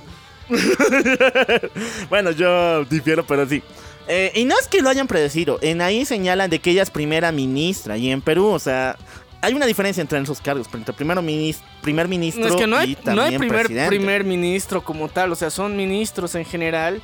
Y el primero de los ministros técnicamente asume el mando de la presidencia cuando se ausenta cierto presidente, ya que se fue a la mierda. Ya se lo veía venir, pero X, X el carnal. Eh, y técnicamente para Perú es la primera presidenta mujer, aunque sea, ¿cómo te digo? Por default. Tra- sí, no, default. por default. Entonces, eh, hace, o sea, en la historia de nuestra querida tierra Bolivia igual pasó lo mismo dos veces ya Por default. por default. Entonces, eh, felicidades. Bienvenidos a, a esta nueva época donde mujeres más toman las decisiones de un país entero y que de la puta. Espero que lo haga bien. Espero, ya. Espero que no caiga en la misma mierda tercermundista que siempre pasa. Así que esperemos lo mejor para ellos. Y chicos, para terminar las noticias, necesito hablar de algo. A ver, antes de que tú llegues, yo Sí. voy con la última. Snoop Dogg ha abierto un nuevo canal en YouTube. Pero este no es como tú lo piensas. Aquí no va a rapear de drogas, de sexo y el poder de los negros. No, aquí va a hablar de plas- paz y amor al estilo de YouTube Kids. Sí, muchachos, Snoop Dogg ha creado su propio canal infantil. Se llama Snoop Songs. Con un grupo de animatrónicos parecidos a él. Donde rapean paz y amor para todos los chiquitines. Sí, no, no, ni siquiera es para eso, es, es para descubrirte a ti mismo, para saber lidiar con tus emociones. Y de verdad, no sé qué putas iluminó a Snoop Dogg, pero quiero de eso, Yo cabrón. también, no, de tantas drogas que se fumó, ¿cómo? lo volvió así. Sí, no. Oye, y está de puta madre, porque, o sea, ahí ha roto con todos los estereotipos que tienen las personas sobre lo- las personas que le entran a las fumadas poderosas. Entonces, qué bonito, qué bien. Y chicos, si tienen bendis, si tienen hermanitos, sobrinos, primos, háganles ver el canal de Snoop Dogg. Aprenden inglés, tienen tremendo flow y descubren sus emociones. Qué bonito. Qué bonito. O sea, qué, qué- qué hermoso. Pero chicos, ahora sí, tenemos que hablar del mame de las últimas semanas. ¿Merlina? Sí. Ay, no. Le vas a decir que es medio racista.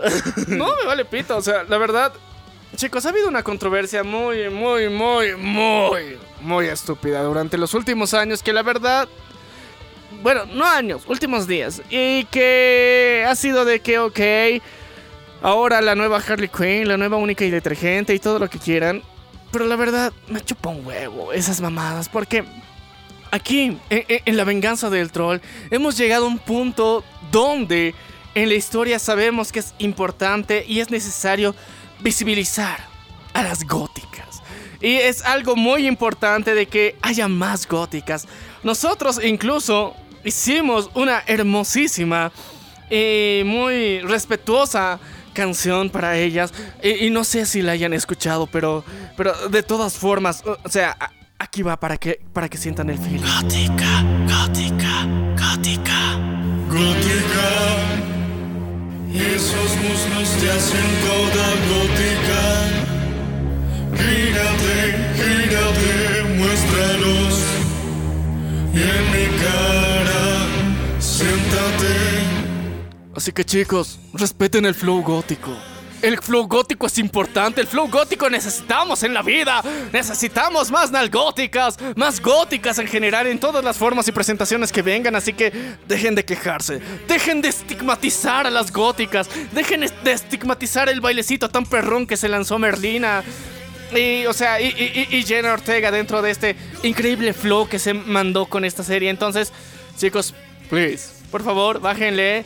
No sean horteros de verdad. O sea, a mí me, parece muy estúpido el, nivel donde han llegado que creen que es malo este feeling de, de un personaje ya. O sea, es muy boludo.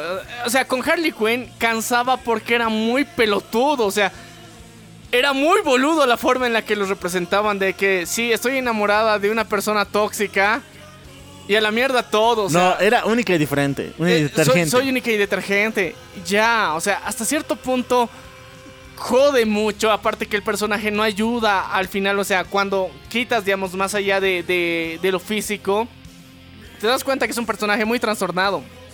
Pero luego llega Merlina, que es una gótica de las góticas, de las que vino como bendecida del cielo con ese outfit oscuro. Y para mí es de las mejores cosas que ha pasado durante los últimos años. Que haya un, o sea, aparte de Raven ya, un personaje gótico que muestre a las nuevas generaciones de que ser gótico está cabrón, está de puta madre. Y sí, puede ser una moda que a cierto punto te canse, ¿ya? Va a llegar un punto en el que te puede querer cansar, pero No es una faceta. No es una faceta, es mi verdadero yo, ¿ya? Pero, bro, necesitamos más góticas. O sea, sé que muchos de ustedes no lo han pensado desde ese punto de vista. Gracias a Merlina, vamos a tener más góticas en el mundo. Y en serio, dedíquenle esta canción. O sea, qué, momento magistral para nuestra existencia humana en donde podemos hacer que más góticas existen. No sé, yo, yo estoy feliz, o sea, no jodan, déjenlas ser, déjenlas existir. Y sí, o sea, Sé que se, va a volver medio cliché. Pero, bro, o sea, de entre todas las personas que lo hacen por moda, va a haber nuevas góticas 100% real, no fake. Que va a estar de puta madre, en serio. Y sí, la serie en general está decente, está buena. Pero todos pensamos en el fondo y decimos esto. Estamos a tus pies. Todos arrodillados. Así que escuchen Oda la Gótica, culona o nalgótica de la venganza del troll en sus plataformas favoritas. ¿A ti qué te ha parecido, mi querido local? Pásate, No, es que de verdad es momento God. Órenles, récenles.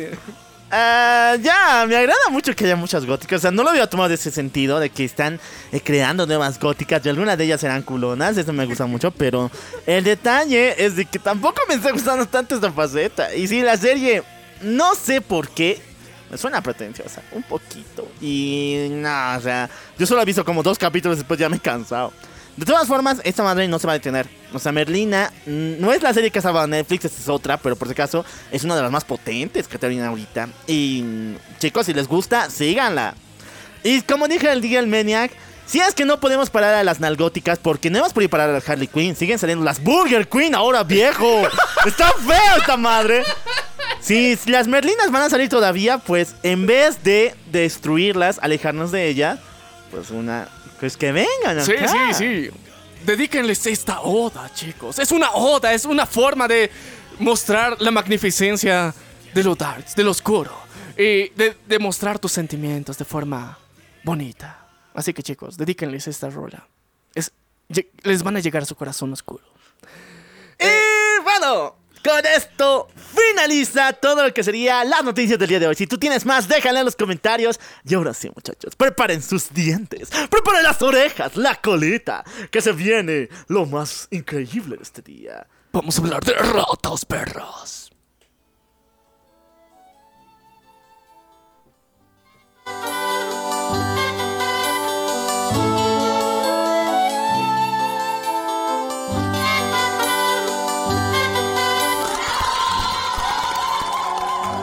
Ah, sí, sí, sí, sí, sí, así es. El día de hoy vamos a hablar de ratas. Porque estos animales han sido parte de nuestra vida por mucho, mucho tiempo. Y el día de hoy queremos darles un pequeño homenaje como corresponde. A ver, chicos, o sea, imagínense, en el imaginario colectivo, en la mente humana, siempre hay algún personaje, eh, ¿cómo, cómo se les dice a las ratas? O sea, ¿qué, qué especie son ya? ¿Los roedores? Roedores, o sea, nuestros roedores siempre han estado presentes dentro de este imaginario tan bonito. Y sobre todo en el universo de ficción, o sea, de seres despreciables que de verdad ahuyentarías en tu casa, se han convertido en personajes que de alguna forma los quieres tener en tu casa eh, para cantarles, que te digan curiosidades o que te manipulen. Sí, chicos, también eso.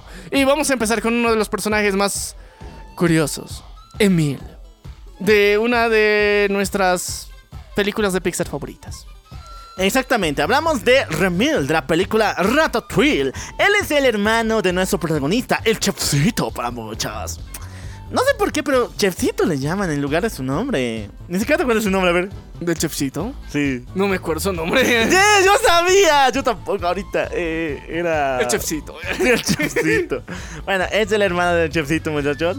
Este ratoncito gordo siempre la caga. Cada vez que nuestro querido chefcito quiere hacer una, nueva de, una mezcla de sabores, una experiencia única, este güey solamente está pensando en tragar. Así que el plot twist está donde nuestro querido chefcito prepara sus mesurges, sus experimentos para deleitar el placer culinario.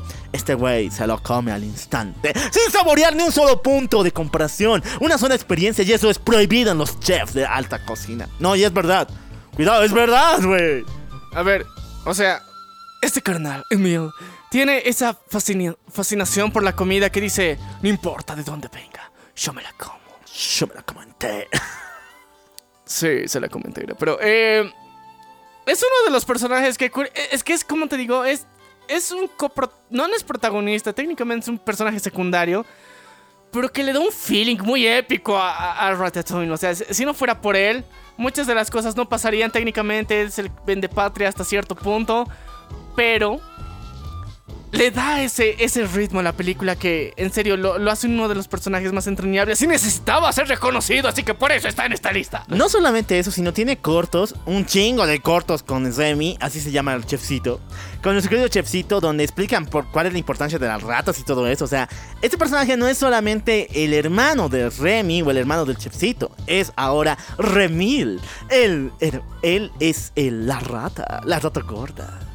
Mm, Sí, pero no mames, o sea, es la rata que te explica por qué las ratas son importantes. o sea, Son chidas. por qué las ratas son chidas, por qué son tan golosas y por qué si es que ves alguna no tienes que matarla, sino que se mude a la casa de tu vecino, nada más, o sea, esa es la idea. Y al menos para mí ha sido un momento bien interesante de entrar en conciencia de que las ratas son importantes. Sí, chicos, o sea, si juegas Minecraft eres importante. Sí, muchachos, no te desilusiones. Si juegas Minecraft, eres muy cool para este mundo. Sí, chicos. Pero eh, pasemos a otro de nuestros personajes amados de esta increíble lista.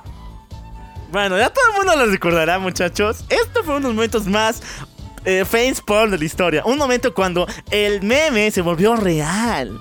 Es cuando salieron de la, el De la alcantarilla, ya. De la alcantarilla y se fueron a las convenciones en una entrevista en vivo. Y lo mejor fue la opinión del comentarista del entrevistador. ¿Por qué?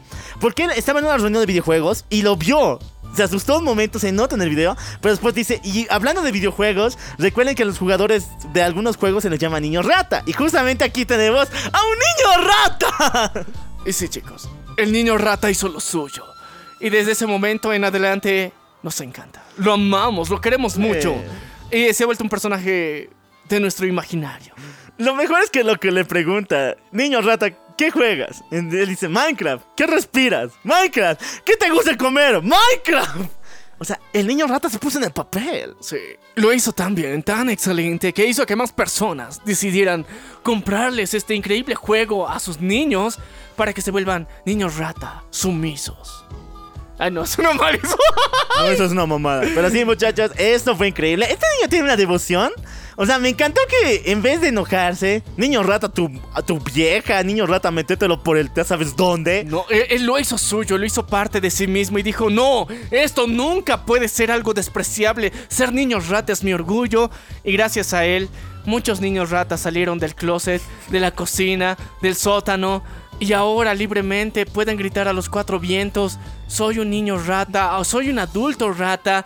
Y muchos se volvieron streamers. Entonces, gracias a este acto de valentía tenemos muchos streamers que no conocerían si no fueran por el querido, único detergente, niño rata. El niño rata español.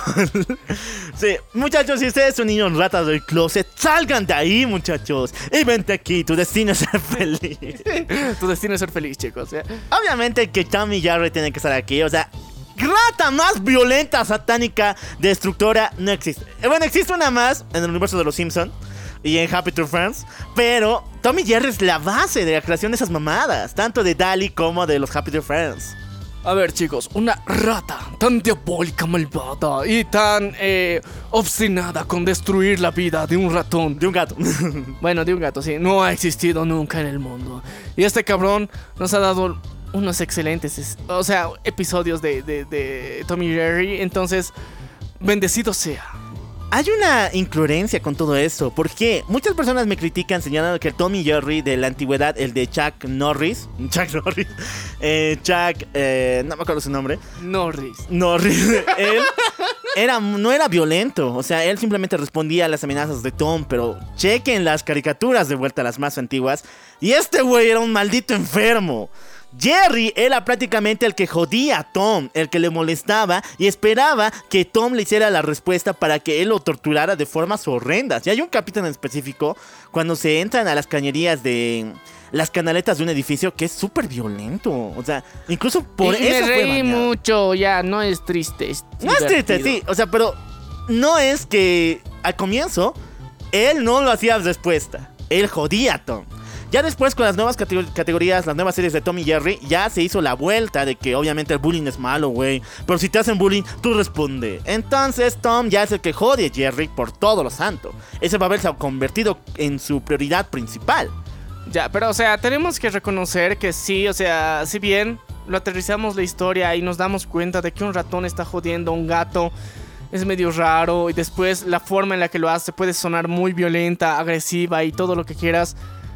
Es un dibujito animado, es una caricatura. Disfrútala, no lo pienses más. Ya, bueno, ya. O sea, es- pero para mí es uno de los bestos personajes. O sea, tiene su primo, eh, eh, el fortachón, su primo bebé que es más musculoso que él. Ah, y, y toda su familia de ratas que son muy cabronas. Entonces, este ha ha sido uno de los que ha encontrado uno de los mejores trabajos porque se supone que donde vive eh, Jerry es su trabajo. Su trabajo es atormentar a, a Tom y técnicamente sobrevivir durante en el proceso y también comer y alimentarse. O sea, es, es una de las mejores historias más geniales y que yo creo que ha, ha representado la, la- la infancia. No, y hay una parte en los episodios de la playa, principalmente cuando aparece la novia de Tom, la gata blanca, que no me acuerdo su nombre, creo que es Gi- Giselle o algo por estilo, donde le hacen entorare. Ah, sí. no, bro, o sea, qué, qué, qué épico. Qué cabrón, ratón. Qué, cabrón. Qué cabrón. Qué god. yeah. Bueno, muchachos, vamos con Overlord, con nuestro querido Hamtaro. Ya no tiene otro nombre, nuestro querido eh, Legush. Esta ratita en Overlord es muy popular. Eh, nuestro querido Ein- Ein-sama controla esta rata porque es la cuidadora de un bosque. Él es el espíritu legendario de este lugar. Y este maldito, como tiene el poder superior de los dioses de este multiverso y se cae, sencillamente domina esta, a esta rata como si fuera su mascota, su estúpida montura, y la domina como un burro de carga. Y después, esta rata que es un dios del bosque, prácticamente le sirve ante todo. Y quiere ser su fan número uno. Ah, una rata que tiene el espíritu del bosque y que es técnicamente el fanático número uno de Ainsama. Ein-sama, güey. También es Es Overlord. Sí, sí, no, no, eh, lo más chistoso es que lo usa de montura. Y lo más. Para mí, lo chistoso es que Ensama se vuelve tamaño rata para montarlo. Como si fuera un deshonor, una vergüenza. Pero el pendejo se hace chiquito para hacer eso. Entonces yo, yo hubiera creído que, o sea, teniendo ese poder, lo hacías a la rata gigante y te la montas.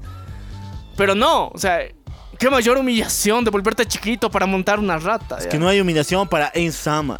Todo es glorioso para él. Todo es glorioso mucho. La humillación le tiene miedo a él. Sí.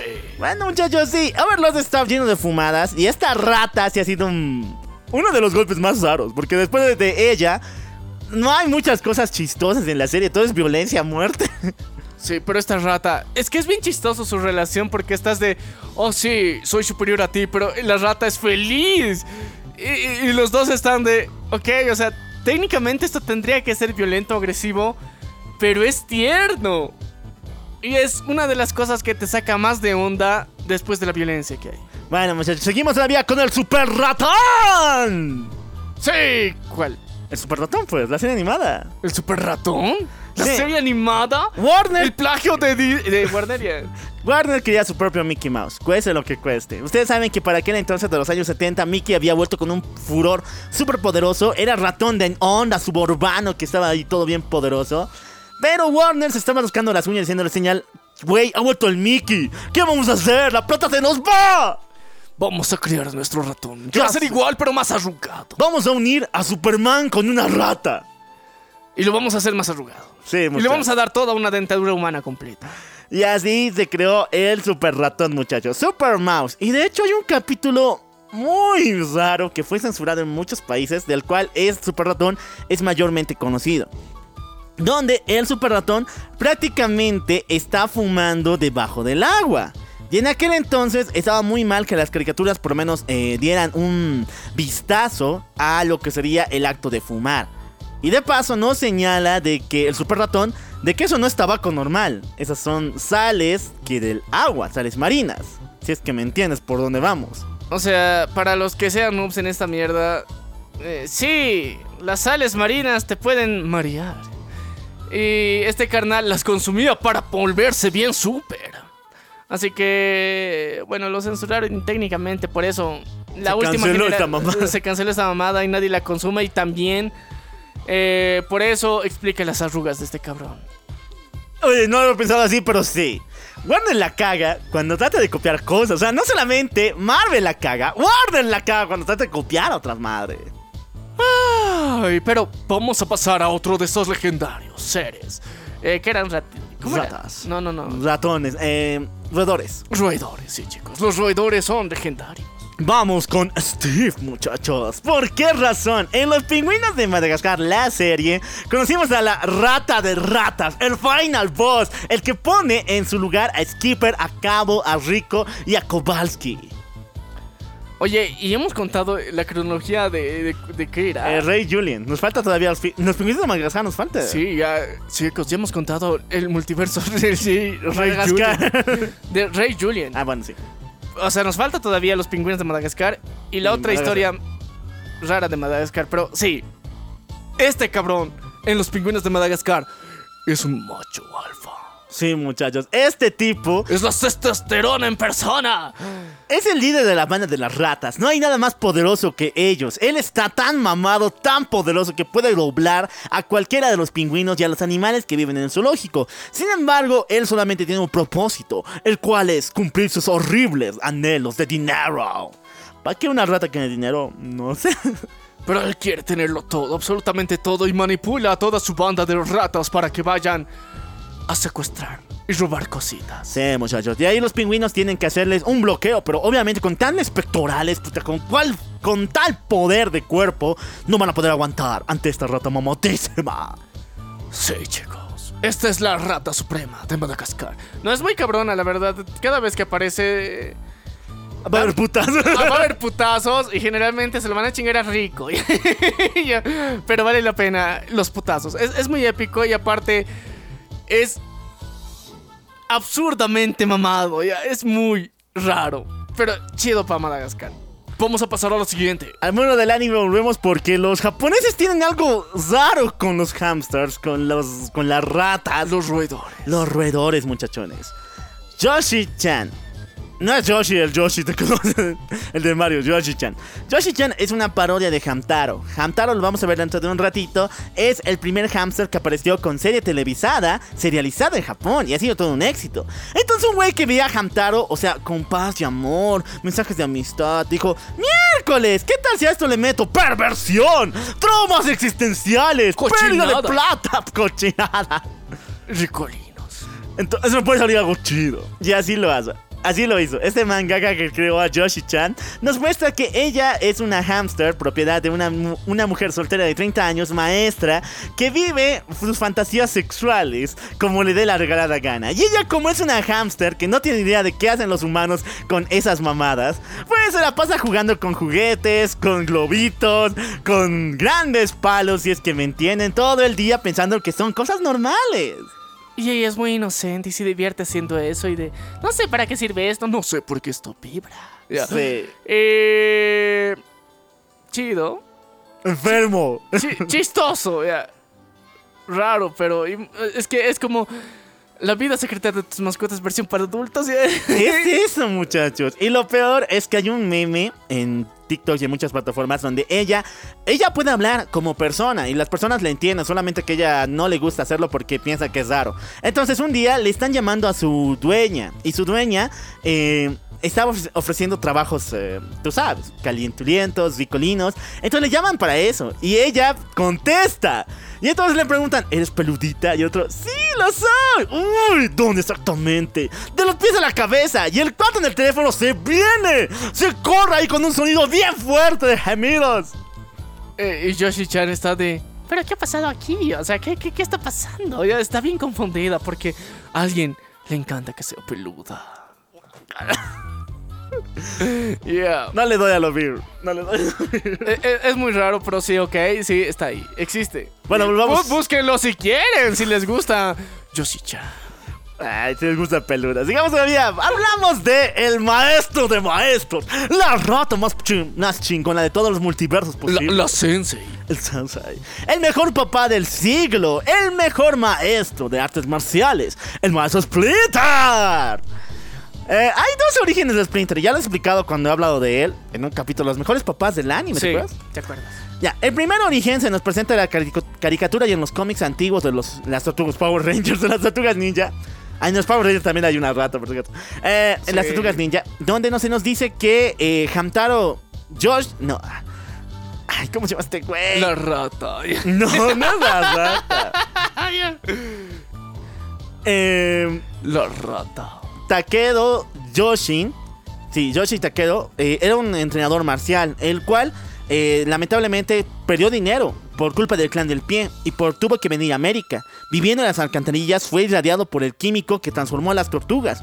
Y cuando vio a las tortugas eh, bañadas en él, los cuidó. Y las tortugas empezaron a crecer como personas. Inyectados con el ADN de Takeo. Mientras tanto, Takeo, Hamato Yoshi, ahorita me estoy acordando, Hamato Yoshi. Ya, entonces lo importante es que Hamato, entonces, él también cambió su forma a una rata. Y no entiendo por qué. Ya, esa es en la versión de los cómics. Es una versión de los cómics y la cari- caricatura antigua. Después del 2003 se hizo un cambio muy brutal y ahorita no tiene más sentido. Créanme.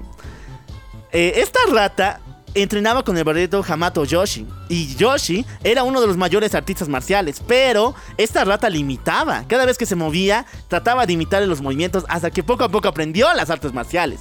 Entonces mataron a su dueño, a Hamato Yoshi, y él se fue a escapar a las alcantarillas de Nueva York hasta que fue irradiado por el químico que transformó a las tortugas ninja. Y después se volvió un ser consciente, ¿qué pedo? ya? Sí, pero yo le creo que es más creíble que el otro. Que un humano se vuelve en rata a que una rata.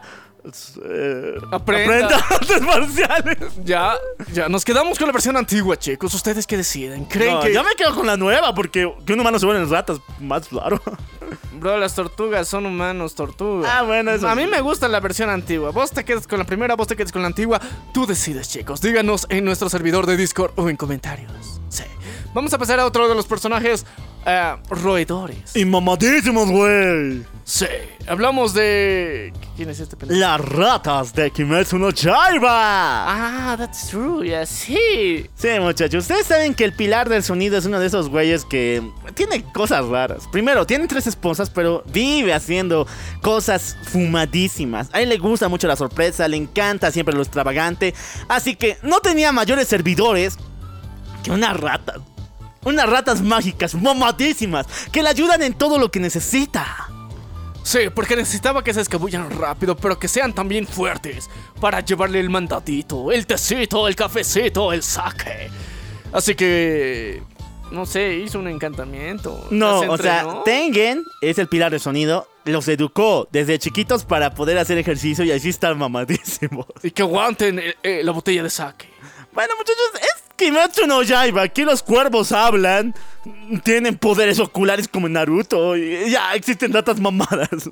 Y también existen las ratas mamadas. Sí, muchachos. Así que si quieres conocer la historia completita, también te la hemos contado antes. Y sí, es frustrante al final, pero es chingón el viaje. Así que búsquenlo. Mejor no digo, esta, mejor resumen no había. Sí, no, de verdad, o sea, vayan a buscar la historia completita de Demon Slayer después de este episodio, que está brutal. Bueno, sigamos todavía. Vamos a hacer un poco de trampa porque este personaje no es una rata, pero tiene un contacto mucho, muy cercano con ellas. Vamos con DC Comics con Ratcatcher, villano de Batman. Y un poquito de Blue Beetle, un poquito, pero más de Batman. Muchachos, eh, Ratcatcher, como fue presentado en las películas, es una chica. Sin embargo, el primer Ratcatcher era varón y se enfrentó contra Batman. Este cuate era uno de los asesinos más grandes de ratas. Trabajaba en una empresa de eh, eh, control de plagas, lamentablemente perdió su empleo y poco a poco usó los venenos de su auto, de su trabajo, para poder convocar a las ratas y de esa forma atacar a las personas ricas, ellos escapar de sus hogares y él empezar a robar. Raro, ¿no? Su, su, su estrategia, verga. eh. Pero o sea, llamas a las ratas, ellos escapan y él- tú robas. Mm, Ya, o sea, por el, el, el pánico que te producen las ratas, o sea, sí, o sea, buena estrategia es técnicamente lo que hace Batman con sus murciélagos. Eh, sí. Pero, eh, tenía sus fallas, por eso técnicamente Batman se lo chinga re rápido. ¿eh? Bueno, sí, Ratcatcher nunca ha sido un villano de verdad contra Batman. Cada vez que lo ve le da la putiza de la vida. Sí. Y el cuate se tarda casi dos años en ponerse de vuelta en pie porque le duele mucho, era muy débil. Y, y se lo, y vuelve a intentarlo, es lo más pendejo, pero sí. ya. Por intentarlo, güey. Hasta, hasta que se murió y su hija lo superó. De hecho, en los cómics es un chico, su hijo. Y es un poco más mamado que él. Y él sí utiliza esa tecnología de luz que eh, maneja las ratas como una especie de linterna, pero es chico. Mientras tanto, en la película de The Suicide Squad de James Gunn del año pasado, que es buenarda, ahí aparece nuestra princesa prechucha de Ratcatcher, segunda preciosa y muy hermosa. Y ella sí me encantó. Eh, sí. ya pasemos al siguiente, eso fue raro ya. Eh, Abran todos, muchachos. ¡Se viene el multiverso! sí, chicos, aquí está el salvador del universo de Marvel. Sí, hablamos del 619. Buyaka, buyaka. El salvador real de todo este universo. No, no fue Ant-Man. No fue Iron Man, pues. Tampoco, mamada. no, esas mamadas no. Aquí estamos rindiendo honor a la rata verdadera, símbolo de Disney y su salvación. Sí, al que me emputé mucho el año pasado, ¿eh? No, hace, hace cuatro años cuando salió y que muchos no notaron, porque mucha gente no se da cuenta de que esta puta rata salvó todo ese universo. Sí, hablamos de ¿qué- qué- qué? La rata del infinito. Mike. Yeah. Chicos, tan odiada fue la rata. Después, ahora, obviamente que la. Ahora es God, en su momento fue odiada ya. Oh, Mike la rata ya. Eh, sí, muchachos. Antes, antes era odiada vilmente. Porque nadie se la creía que de una forma tan estúpida podría librarse Ant-Man del universo cuántico. O sea, ¿qué les costaba sencillamente que Ant-Man, por sus propias fuerzas, saliera de esa mamada? Es que no se puede, pues, ¿cómo va a salir? ¿Qué, qué botón tienes de extracción? Ya? ¡Es el multiverso cuántico! ¡Todo se puede en esta mamada! ya, pero técnicamente necesitaban un argumento lógico para salir de ahí. Necesitaban su- ¡Una rata! una rata, era el argumento lógico supuestamente. Entonces, ah, sí, a la mierda la lógica. Fue lo más estúpido de esa película, de verdad. El inicio fue lo más estúpido. Para muchos no lo fue, ni lo notaron, ni se les pasó por la mente, pero los que observaron bien se dieron cuenta que esta mamada es real. Sí, ahora La es la gloriosa Rata del infinito.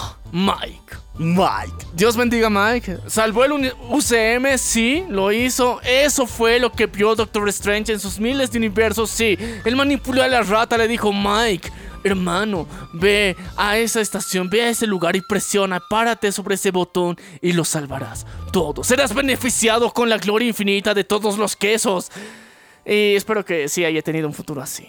Mike, la rata. Bendita sea. Bueno, vamos a seguir todavía con Marvel porque vamos con Grenville, muchachos. ¿Qué, qué es mejor que una rata?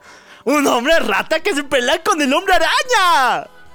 Sí, porque quería hacerle daño a su amorcito a la gata. Ah, sí, muchachos. Nuestro querido Gremlin es un experimento del, gobierno donde trataba de unir los ADNs de la rata con el ser humano. De esta forma, crear un ejército de humanos ratas que pudieran ingresar a cualquier lugar por medio de las cañerías y matar terroristas y asesinos. Sin embargo, el, el el experimento salió terriblemente mal y el único sobreviviente, Gremlin, escapó a las alcantarillas. Desde entonces, Spider-Man y él tienen un trato. Y esto es una de las cosas que no nos gusta hablar mucho de Spider-Man, pero tienen un trato, güey. Spider-Man es- tiene que enviarle cierta ración de comida de carne, ya sea animal o de otra tenencia, para mantener a raya esta mamada, a Remil. ¿Por qué? A Gremlin, mejor dicho. ¿Por qué? Porque Gremlin tiene control completo de las cañerías y se ha comprobado que puede reproducirse con otros seres humanos o con otras criaturas. Pero a nivel rata, ¿no? Sí, y sus criaturas van a ser ahora su, o sea, una manifestación de Gremlin. Van, van a crear más criaturas como él. Ya. Entonces, para medir eso, Spider-Man y él tienen un trato. Eh, animal, porque no- nunca se han hablado, porque el tipo no habla. Donde Spider-Man bota comida, eh, carne humana o carne de donde sea, para darle a Gremlin y de esa forma él no moverse del lugar donde está. Y no coger. No coger. No reproducirse. No. Sus instintos animales le están fallando por un trato que hizo con el hombre araña. Rara la cosa, pero este pinche roedor es una amenaza para Nueva York y el amigable vecino está haciendo lo suyo para mantenerlo a raya. Y ves que se mande a su gatita para que se lo chingue, pero bueno. Cosas de Peter Parker. Cosas de Peter Parker. Por algo le quitan la novia. Sigamos todavía porque el universo C-, donde todos los universos de. Bueno, todos los héroes de DC son animales. Tenemos a Rat Tornado. ¡Ya, qué potente! Porque Ratornator tiene para hacerte un asterisco en el asterisco. Bueno, muchachos, es la unión de Red Tornado contra. con una rata. O sea, imagínate, se llama Rey Tornado, tornado rojo. Solo le cambias la A y la D, la E y la D por la A y la T y se pone Rat Tornado. La rata tornado. Es brutal, o sea. De hecho, dentro del universo de C-, él es uno de los seres más poderosos que existe y es una rata, güey. Él te invoca. O sea, él viene y te da una predicación muy cabrona y te, te- te destruye los tímpanos. Porque él tiene el poder del heavy metal en su. No, o sea, del tornado en su sangre. Bueno, muchachos, vamos Es, a- es muy raro, es el universo de, de- de los animales de C DC, sí. Pero si quieren ver curiosidades extrañas y cómo otros personajes fueron vilmente deformados a su versión animalística, véanlo. Está cabrón, está raro. Es para niños, pero el Capitán Carrot ahorita es parte de la Liga Multiversal. Por eso, pues es, que es, es- es lo más raro. O sea, es bien chistoso, curioso, pero después técnicamente es canon. Y luego lo ligan con lo demás y estás de. Creo que es lectura obligatoria. Gracias, Morrison. Gran Morrison, drogas locas, te amamos. sí. Bueno, sigamos todavía. A ver, por cachito. Así. Por algo puse esta música. Por algo. Porque el que vamos a hablar ahorita es trágico. Muy feo. Y es cortesía de nuestro querido amigo Garth Ennis, el eh, creador del cómic The Boys. Ya les contamos. Ah, no, no hemos contado No. The Voice, pero The Preacher. Sí, Ah. así que chicos, hemos contado The Preacher. Una enferma historia que la pueden escuchar completita. Muchachones. ¿Qué es peor que ser una rata? Ser la mascota rata de un superhéroe. Y peor de Supercock. ¿Por qué razón? En el universo de The Boys, los ¿Es super gallina o super polla? Eh? Super pollo, super gallo. super gallo, ok. Lo que pasa en The Boys es que hay un grupo llamado los New Warriors, los cuales son una versión rara de los, New de los Teen Titans de DC. Son los héroes jóvenes. Es como la universidad de superhéroes. Estos malditos salvan a alguien y en la noche tienen una orgía brutal, completamente desesperada. Y el, eh, El Super Cock, Super pollo. Super Pollo, agarra a su ratón y se lo mete por el asterisco para sentir placer sexual. Él es indestructible. Por más que lo golpees, por más que lo destruyas, por más que tenga algo así en el asterisco, no le duele. Pero a la rata, ¿qué? Ah, la rata está caminando por ahí. Ah. He visto portadas de De metal. que, que- que intentan replicar esto. Hemos visto Two Girls One Cup y cosas parecidas, pero En los cómics lo hacen más grotesco. Nah, gracias, Darden. Y se pone peor todavía, muchachos. ¿Por qué? Una vez que eh, nuestro querido Dewey, el protagonista Dewey, No, Huey, el protagonista de The Boys, mata a Supercock cuando tiene los poderes del Fórmula B. Eh, va a su cuarto para ver qué puede ayudar, o sea, cómo era ese tipo, por qué lo ha matado y pues, si siente algo de remordimiento por eso. Y encuentra a la rata y le baña porque ya sabe dónde estaba. Y la cuida como si fuera suya. Se pone gordita y bien bonita. Pero un día, de la nada, Supercock empieza a flotar. Spoilers, perros, de la, de la cuarta temporada de The Voice. Yo creo que del. Esta, ah, de por si acaso que hay un tráiler de- del spin-off de The Boys de la generación en la universidad. Gen B. Creo que va a ser de esa madre o de la cuarta temporada. Ya, pero sí, es, esto técnicamente va a ser un spoiler porque no creo que se pierdan la oportunidad de hacer live action de esta mierda. Ah, espero que no.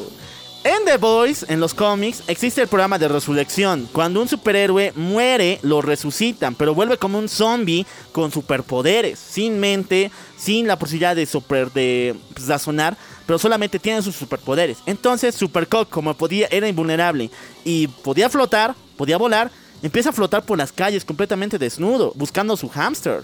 Y va al apartamento de Huey. Y va donde el hámster y se lo quiere meter por ya saben dónde, porque es lo último que recuerda. Y aquí Huey se enfrenta a este zombie desnudo de Supercock. Es una batallas más horribles porque Supercock no sabe qué hacer y termina haciendo lluvia dorada en Huey. Ya. Y se mete el, el- al hamster. No, no, no, Huey no lo permite. Alabado sea Huey. Ya. Alabado por un pobre ratoncito. Su bendición. Ah, puta, qué asco ya. Ok, continuamos con esta historia y con otro de los roedores favoritos. Sí, volvemos al mundo del anime. Y esta vez uno kawaii. Kawaii. Esta vez el. El. El besto. Hamster. El besto ratón de Japón. Muchachos, Hamtaro es leyenda. Por donde sea que vas, vas a encontrar su mercancía. Porque él es el ratón más cute que existe en toda la tierra, superando a Mickey Mouse. En Japón, les encantó tanto a Mickey que quisieron hacer varias versiones de él. Todas daban pena, neta, y te daban cringe. Todos eran feos cada vez. Pero hasta que llegó Hamtaro. Ojos gigantescos, una bolita de pelo. Y de paso, su historia, su anime. Ti- Tiene trama. Este cuate tiene más novias que tú. Neta. Es una rata. y aún así. Eh, Es un hámster. Un hámster que no murió Virgo, ni morirá Virgo, ni tiene más descendencia que tú. ya. Bueno, descendencia no, pero no, No, de lo cual no, no sabemos. ya. sabemos. Pero sí, o sea, este cuate tiene más novias que tú, muchachos. ¿Por qué? Porque las chicas lo, las chicas hamster, las, las hembras Las hamsters, le encuentran atractivo y bien lindo. Y además es un caballero. Es todo un galán. Es un galán, tierno, bonito, simpático. Y todas las chicas humanas lo adoran como la mascota perfecta. Él es Hamstaro, que ha venido a hacer sus aventuras aquí y mostrar que Japón manda perras. Eh, y, y lo hace de una forma bastante cute, la verdad. O sea, si, si es que, y- que intentaron plagiarle a, a- al Mickey, A Mickey. lo hicieron mejor. Lo- mil veces mejor. Y sí, Hamtaro. Besto personaje asiático. Porque, o sea, no solamente ya es de Japón, es de Asia. Sí, muchachos. Es del mundo. Es del mundo ahora, Hamtaro. Pero quien tiene serios problemas con las ratas, con los ratones, es Doraemon, muchachos. Y la rata, de hecho, tiene un- eh, una participación muy importante en Doraemon. Porque es parte de una leyenda urbana y de parte de uno de los volúmenes más criticados de la, eh, la leyenda de Doraemon. Muchachos, este gato cibertrónico robot odia a los ratones, le tiene miedo a los ratones. Pero ¿qué pasaría cuando se señala que en un capítulo perdido, en un creepypasta, leyenda urbana... Ay, no. En una leyenda urbana, chicos, despierta desde el mal y aparece el verdadero enemigo de Doraemon. Una rata cibertrónica. Ah, no, una rata real, ¿ves? Solamente es una rata. Ya, Se mete en el cuerpo de Doraemon y después empieza a desarticular cada uno de sus cables, haciendo que él deje de funcionar. El capítulo perdido nos señala esta leyenda urbana que Doraemon queda apagado y Nomita tiene que aprenderse robótica, ensamblaje, tiene que aprenderse computación y ser una persona de bien. Dejar atrás su vaguez, su momento de idiotez para volverse una persona productiva, productiva y de esta forma revivir a Doraemon. Espero que el novita que tenemos en nuestro país, que conocemos como presidente, aprenda lo mismo y haga algo bueno por su vida y su país. Se parece a tu Novita. Por eso fue muy épico. Yo lo descubrí en Twitter. Ya era de pinche novita. Ya era de, sí, es cierto. Ya. Ahora, los que no sepan de esa leyenda y piensan que es el verdadero final de Doraemon, no. Este capítulo sí pasó en la primera temporada, pero fue duramente criticado Porque primero a los japos no les gustó que esto fuera como un sueño. Porque al final de que Novita sí se vuelve un gran investigador y todo eso, y revive a Doraemon en un momento muy emotivo, Novita despierta y es solamente un sueño. Eso no les gustó para nada a los japos. Eh, dije- dijeron que mejor lo dejamos para el final final. Y no, ni así. Se dieron cosas raras. con Sigues valiendo verga, Novita. Sí, más de ¿cuántos? 120 episodios que tiene. No, y sigue todavía con unas obras, unas cuantas nuevas- nuevas temporadas. Ya, la cuestión es que Doraemon sigue nuestros corazones y sí es un marica que tiene miedo a los roedores. Y una rata casi lo mata. Por dos.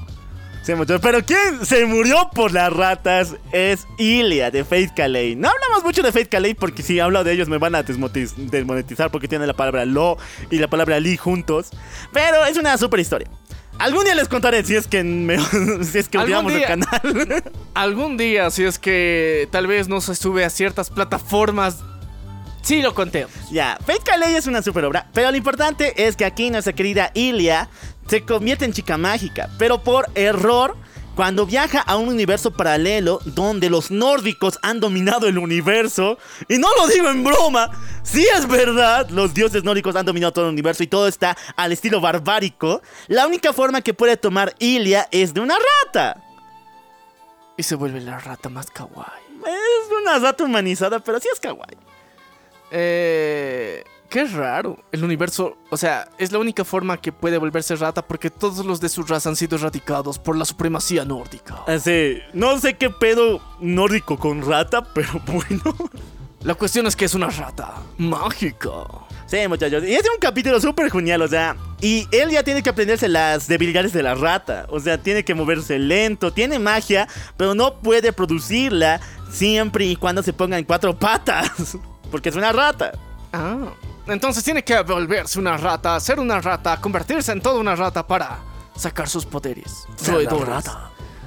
Roedores. Bueno, muchachos, esta rata tiene un destino trágico, pero ha marcado historia. Porque dividió al Besto y se cae, Mushoku no Tensei, con el resto de su, jodida historia. ¿Por qué?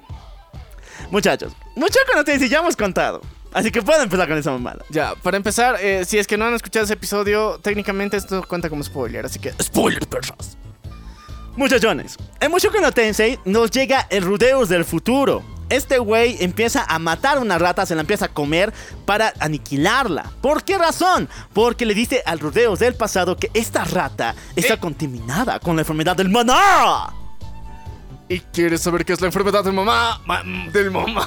Maná. Del maná. Escucha ese episodio completo para entenderlo. Pero sí, esta rata iba a cambiarlo todo. Sí, ¿por qué? Porque esta rata iba a dejar sus pequeñas patitas dentro de la comida que iba a tomar Roxy. Y Roxy, como estaba embarazada, iba a ser contaminada por la enfermedad, del maná y iba a morir. Igual dejando morir a la niña que estaba dentro de su vientre. Y esa niña es muy importante. Tan importante que vino su propio papas- papacito.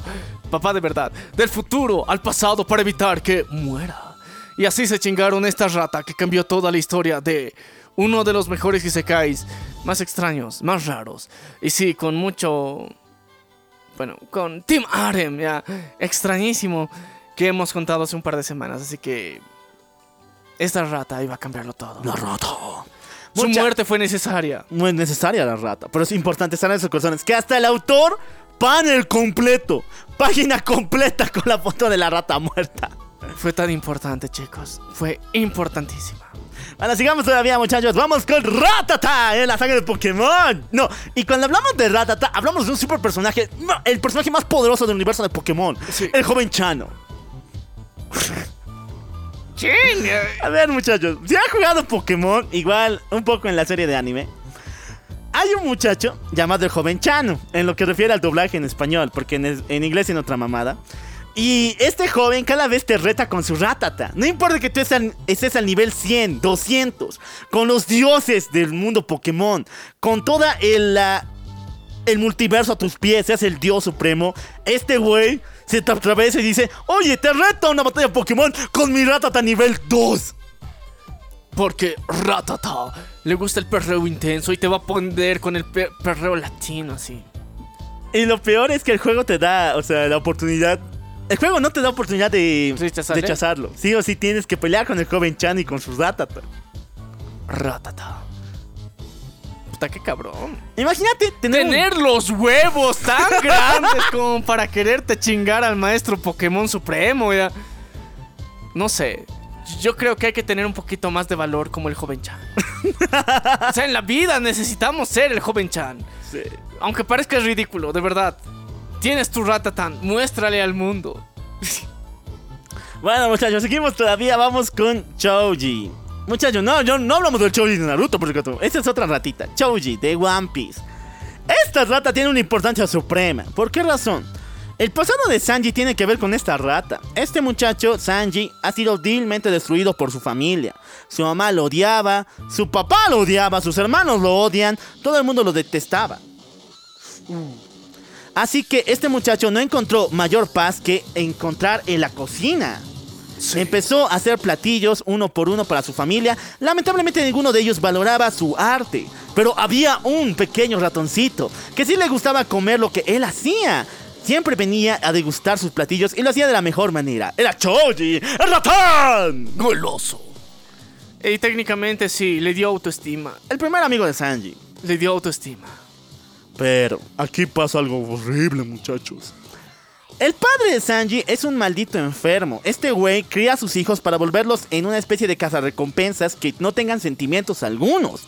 Entonces, este maldito, al ver que Sanji se está volviendo flácido, se está volviendo du- dulce, no está volviendo rudo por culpa de esa rata, le hace ver cuál es el mundo real. En un mundo real donde o matas o te mueres. Entonces agarra a Choji y en cara de Sanji suelta un gato, el cual se come a Choji. En su jeta. En la cara de Sanji, él no puede hacer nada, grita con horror, golpea a su papá, pero aún así él le golpea en la cara para que vea cómo el gato se está comiendo a su mejor amigo. Padres vergas. No te pases, se pasa de verga, man. F por Choji, güey. Murió. Pero el cariño y el amor que le dio su querido amigo se quedó para siempre. Y eso cambió la historia por completo. Sí, pues, porque con esto empieza lo que sería Sanji y todas sus hazañas que hasta el día de hoy sigue haciendo. Vamos con el mundo gamer, muchachos. Y la música me acompaña porque hablamos de Reservo, Rats o Zatas de Reserva para la Game Boy. Muchachos, ¿qué es mejor que tener una rata? Una rata pandillera con armas y jeans y ap- apretos por todas partes. Que está lista para chingarse a cada uno de ustedes porque le da la perra gana. No, es que estas ratas tienen barrio. Tienen barrio en serio. No tiene demasiado barrio. Es que tienen hasta los lens- lentes gangsta. Esto es raro porque para aquel entonces Game Boy no hacía muchos juegos para adultos. O sea, Game Boy era Pokémon y ya. Pero obviamente que alguien ahí se quería meter de vergas y dijo, ¿por qué no sacamos un juego donde las ratas empiecen a disparar a otras ratas? Dominen los barrios, a pandillas, una suelta sobre otra. Y sí, crearon esta rata vandálica, suprema, Que técnicamente, ¿cuál, cu- ¿cómo era la modalidad del juego? O sea, técnicamente vos eres la rata y tenías que tener tu pandilla, ¿no? No, no, esta modalidad es con... Bueno, la historia es así, o sea, es una rata llama a su pandilla, pero es más un beat and off, o sea, matas a todo lo que se te atraviesa en el camino, como... ah, eres como una masacre. Sí, eso. La rata masacradora. Número uno. Reservoir Rat. De Game Boy de Nintendo. Vamos con los Goose Goose de la saga de Donkey Kong, Donkey Kong Country, muchachos. Estas ratas son satánicas. Neta, la música me acompaña. No podías pasar estas pinches ratas. ¿Por qué? Una vez que la pisabas, se volvían en pelotita, iban a un costado y volvían en forma de, de esfera. Rodaban y te hacían daño. Por eso respeta a las ratas, perra. No las pises. No puedes pisar a las ratas. Estas malitas sabían cómo hacerte daño. Y en Donkey Kong Country tienes que moverte en lugares bien cerrados. Así que cuando pisabas una, como las tortugas de Mario, venían a cobrar venganza a las putas. Desgraciadas. Pero te enseñaron a respetar a los roedores. Y quien se lo llevó muy fuerte es el protagonista, el Rey King. Rool. Porque al final del juego de Donkey Kong Country, como spoiler, pero es un juego de hace 30 años. Ya, pero al final del juego. Nuestro querido Rey King es maldecido por la maldición de la bruja, ya que la había encerrado como su fuente de poder para su horrible nave. Y esta bruja no lo transformó ni más ni menos que en una rata mutante tipo cocodrilo. Porque King es cocodrilo. Ah. Entonces le volvió lo que él se, se comía. Le volvió en su cena. Sí, muchachos. Está feo, pero me causa mucho chiste. No, pues tu castigo, o sea, la bruja te castiga y te vuelve una rata. eh, Está muy jodido ya. Eso es venganza de las vergas. Bueno, se lo ganó completamente. Ahora sí, ponemos los románticos, muchachos. ¿Por qué? Tenemos que- Pongámonos furros. Ay, no. Ay, no. Bueno, no, no tan furros, pero ya. Mario tiene otras relaciones que no son la princesa Peach.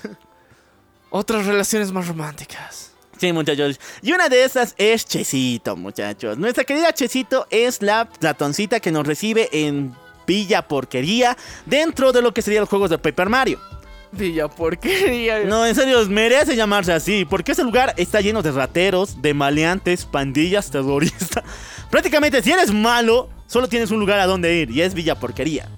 Y ahí encuentras a la mejor porquería de todas. Ah, a la waifu de, de Mario. Eh, bueno, Mario no está enamorado de ella, pues el Mario no es furro. Pero Sí. ella sí quiere con Mario. Al comienzo. Quiere de- destaparle las alcantarillas. Al comienzo, esta Las nues- tuberías. nuestra querida ratoncita no quiere nada con Mario, quiere robarle su dinero, quiere robarle todo lo que tiene encima. Pero en medio de las misiones, Mario tiene que salvarla. Y una vez que la salva, el amor nace aquí, perpetuamente, y ella nos ayuda en cada nivel del juego, lanzándonos algo que nos ayude a atravesar los laberintos. Qué bonito. El amor. De, ¿Qué se llamaba esta rata? Miss Mus, ¿Miss Bus? Miss Mus, ¿Miss Mus? sí. Es que es bien raro, ¿no? Le salva la vida. Y después dice, ok Mario, yo te voy a mostrar cómo de verdad se puede destapar una cañería. Unos tubitos. Ven, acompáñame. En Villa Porquería. Vamos a hacer cochinados y porquerías. Juntos. Bájala, sigamos todavía. Mario, aunque no me lo creas, tiene más contacto con las ratas. Y en su serie animada de los años 70 tenía un sector live action. Y aquí conocimos a Shaft, el dueño de las alcantarillas de las cañerías de Nueva York. Una horrible rata mutante dragón que vive dentro de las alcantarillas y que obliga a Mario y a Luigi a huir de este lugar. Cada vez que Mario y Luigi quieren limpiar las alcantarillas de Nueva York, esta maldita cosa aparece y los bota de ahí. Mario tiene algo con las ratas. Las ratas tienen algo con Mario, que es distinto. Él no quiere nada, pero las ratas lo persiguen para hacerle cositas. Bueno, muchachos, hay que hablar de cosas horrendas. Ya hemos hablado de este güey. Y de hecho hay un montón de videos que hablan de este güey. Van a buscarlos. Hablamos de Sonichu. La unión de Sonic con Pikachu. Creación de nuestro querido... eh, Ay, ¿cómo se llama este maldito? Enfermo, Enfermo. puerco, cochino degenerado. Sí, este güey. Muchachos, Sonichu es uno de los primeros personajes creados. Es prácticamente una parodia mal dibujada al estilo con crayones entre Sonic y Pikachu. Y de paso, aunque ustedes me lo- no me lo crean, sus cómics, que sí se publican por este güey, por este maldito enfermo, son no por... No. ¡Sí! O sea, y el Sonichu es macho o hembra. ya. Los dos. Lo que quieras. Hermafrodita. Él te complace. Ah, Christian. Se llama el, el autor de esa mamá es Christian. Ay, no, ese cabrón, no, hijo de puta. ya. Ese, ese, ese, ese cabrón. Tienes el beneficio de la libertad de expresión y la decides utilizar de formas asquerosas, horribles. Y no es lo peor que ha hecho. existen No, muchas- eso es lo peor, o sea, es lo más chistoso, ya, lo más raro. Pero, eh, chicos, sí, de verdad, o sea, creen que la imaginación no tiene límites. Christian lo ha demostrado muchas veces. Y no, no es bonito, y, y no es bonito su imaginación. Bueno, sigamos todavía con el mundo de los videojuegos. Vamos con Willow, The Legend of Legends. Muchachos, en el mundo de LOL existen waifus. Existen hermosas mamacitas de piernas bien torneadas con enormes boobies, con hermoso cabello de lino, con cintura delgada. Pero también hay ratas. Sí, chicos, porque en League of Legends existen las ratas, pero no cualquier rata, sino ratas épicas, ratas chingonas, mamadísimas, que te vienen a destruir y a chingar con el poder del amor, la magia y su ballesta cabrona. Sí, muchachos. Willow es uno de esos personajes que ha venido para chingarte. Prácticamente cumple bien su rol de rata. ¿Por qué? Porque es uno de los camper- camperos más jodidos que puedes elegir en League of Legends. Este maldito, estás en un arbusto bien seguro y con una simple flecha puedes chingarte a cualquiera. Porque tiene la puntería perfecta de una rata. Ah, pero te queda pues el título. Si lo manejas eres niño rata. Sí. Está la rata. No, no, no, pero aparte eh, es que es bien, bien, eh, bien rata ser este personaje y las tácticas que él utiliza son bien ratas, porque técnicamente está todo el rato oculto y es difícil de rastrear. Hace honor a su nombre. Sí, muchachos. Hace honor a su nombre. Y si en serio, no sabes jugar el juego, aún con él, Ganas. no, eres manco. Porque es fácil de manejar. Muy fácil de manejar. Así que chicos, ¿quieren empezar en League of Legends? Pues inicien con esta rata. Con la rata, muchachos. ¿Qué se llama la rata? Willow. Willow. Sigamos todavía, muchachos, con el juego de Bad Rats. Así como Reservoir Rats le dio a Nintendo la oportunidad de mostrar qué cabronas son las ratas, PlayStation 1 dijo, wey, ahora me toca, ¿o no? Sí, ahora es mi turno y vamos a mostrarlas en 3D. El juego en Bad Rats es un poema lo bizarro. Prácticamente es una versión de Conquer Mundo Furro, pero con ratas. Estas ratas son una pandilla, un grupo de pandilleros bien homenajeando a la cultura morena. No, y aparte, técnicamente también a Robin Hood. A Robin Hood. Porque usan flechitas, uno en particular. Y tiene gore por todas partes. O sea, en PlayStation 1 se ve chistoso, pero yo creo que si lo hacen más realista, da, da tuca. No, y lo, lo peor es que se quieren chingar gatos. Sí. Gatos, güey. O sea, las ratas hacen la rebelión de, de ratas para chingarse gatos. Eh, si, si te gustó Stray, entonces no juegues esto. Porque aquí es como que el, el- el mundo de los barrios bajos de Sí, Stray. Donde se chingan las ratas y da miedo. Bueno, vamos al ser más satánico, más poderoso y el más odiado por todo el mundo. Eh, y- no sé por qué. Y, y el hijo ilegítimo de Doctor House. Sí, muchachos. Hablamos de. Stuart Little. El pequeño Stuart. Ya. Al comienzo hay que señalar que Stuart fue muy bien amado. Por el libro, porque es un libro, y después por la película. Pero después hubo, con el pasar de los tiempos, bien, bien, bien odiado. El 2 igual está bueno.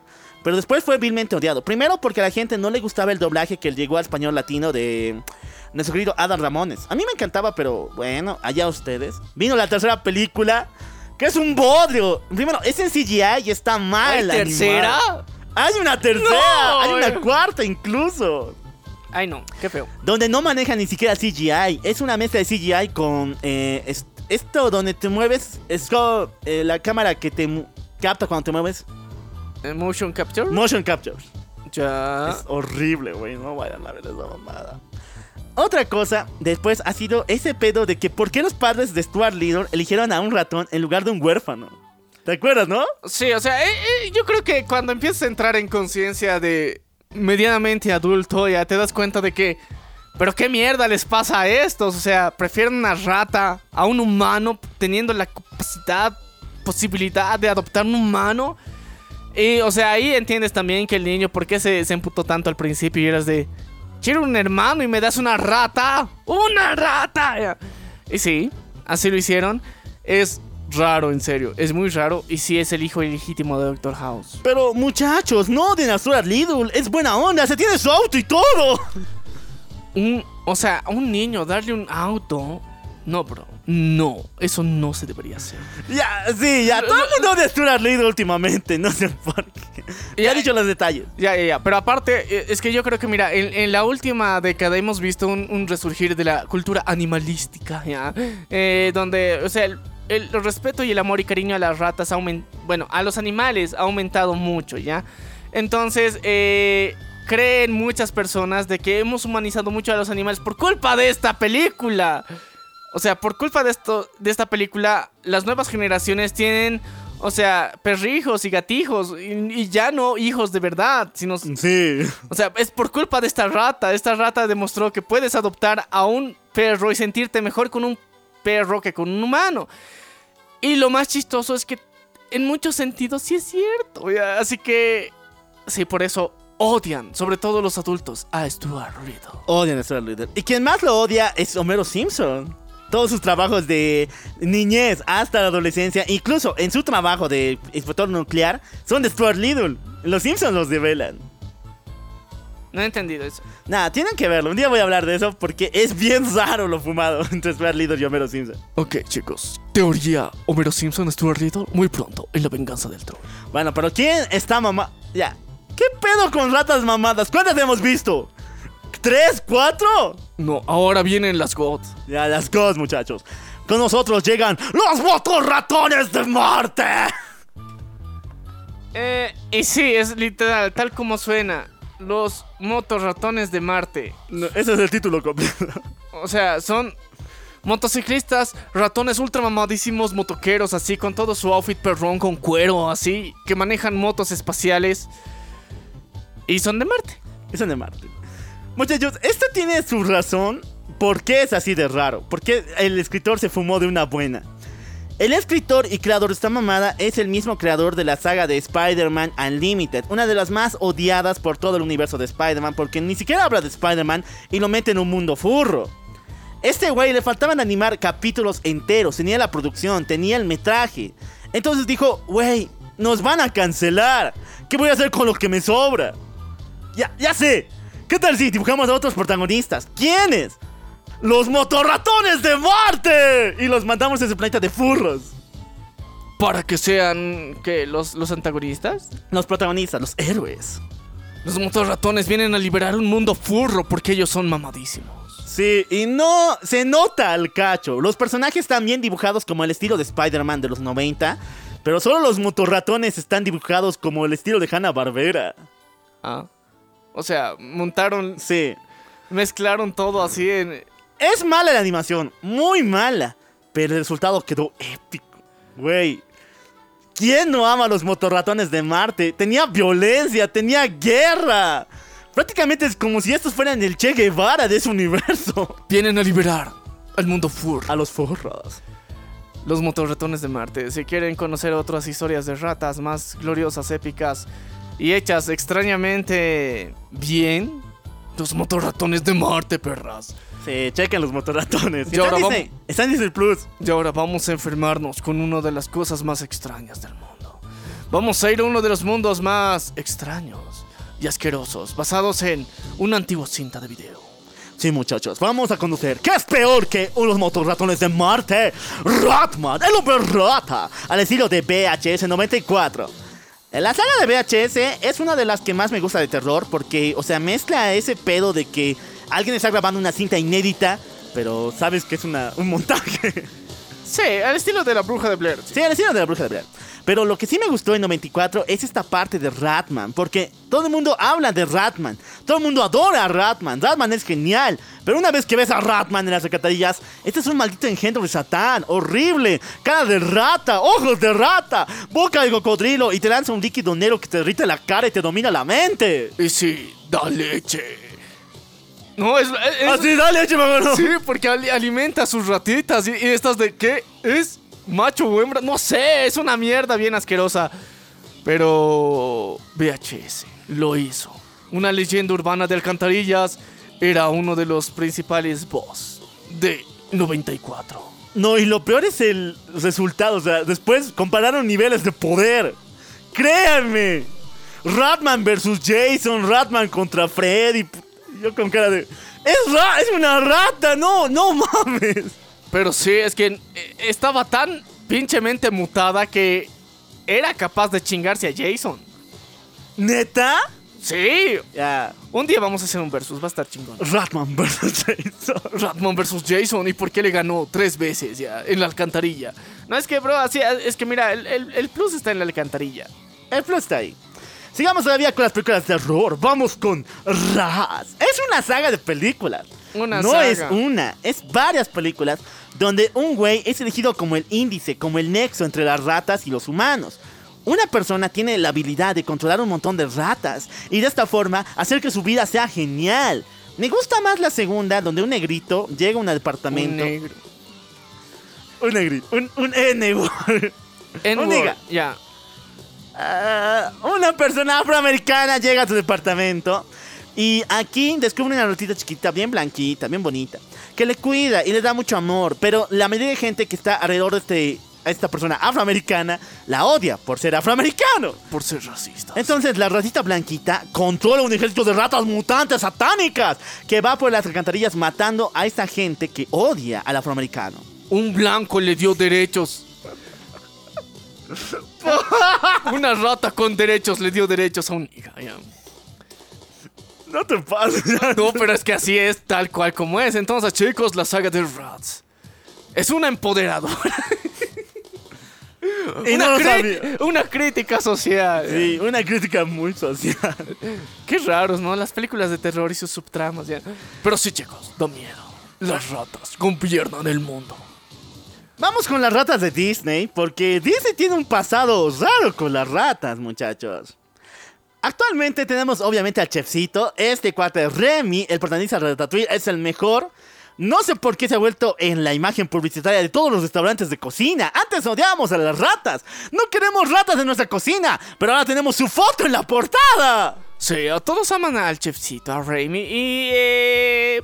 ¿Cómo no amarlo, carnal? Tiene el sazón. El sazón de la abuelita, de- del muerto, ya. da miedo, pero sí. Eh, pero, o sea, ya. Ha sido un giro importante dentro de la visión social de las ratas. Y sí, todos lo amamos. ¿Y comeríamos su comida? Probablemente sí. Y gracias a eso conocemos... Probablemente hayamos comido su comida sin que nosotros lo supiéramos. Sí, pero gracias a la medicina moderna no morimos en el intento. ya. Bueno, hay que viajar al pasado. Ahora que son propiedad de Disney, hablamos del mismo tema.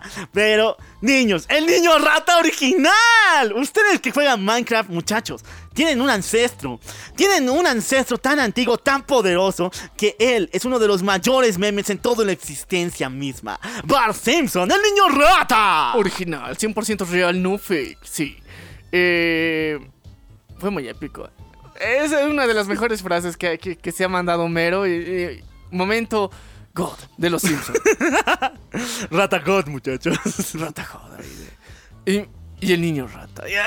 Bueno, muchachos, Warner dijo, ¿por qué no estoy sacando derechos de Armand, Armand Studios? Armand son aquellos que han creado las series de Wallace y Gromit, eh, esta de la oveja Sheep y muchas más. Pollitos en fuga.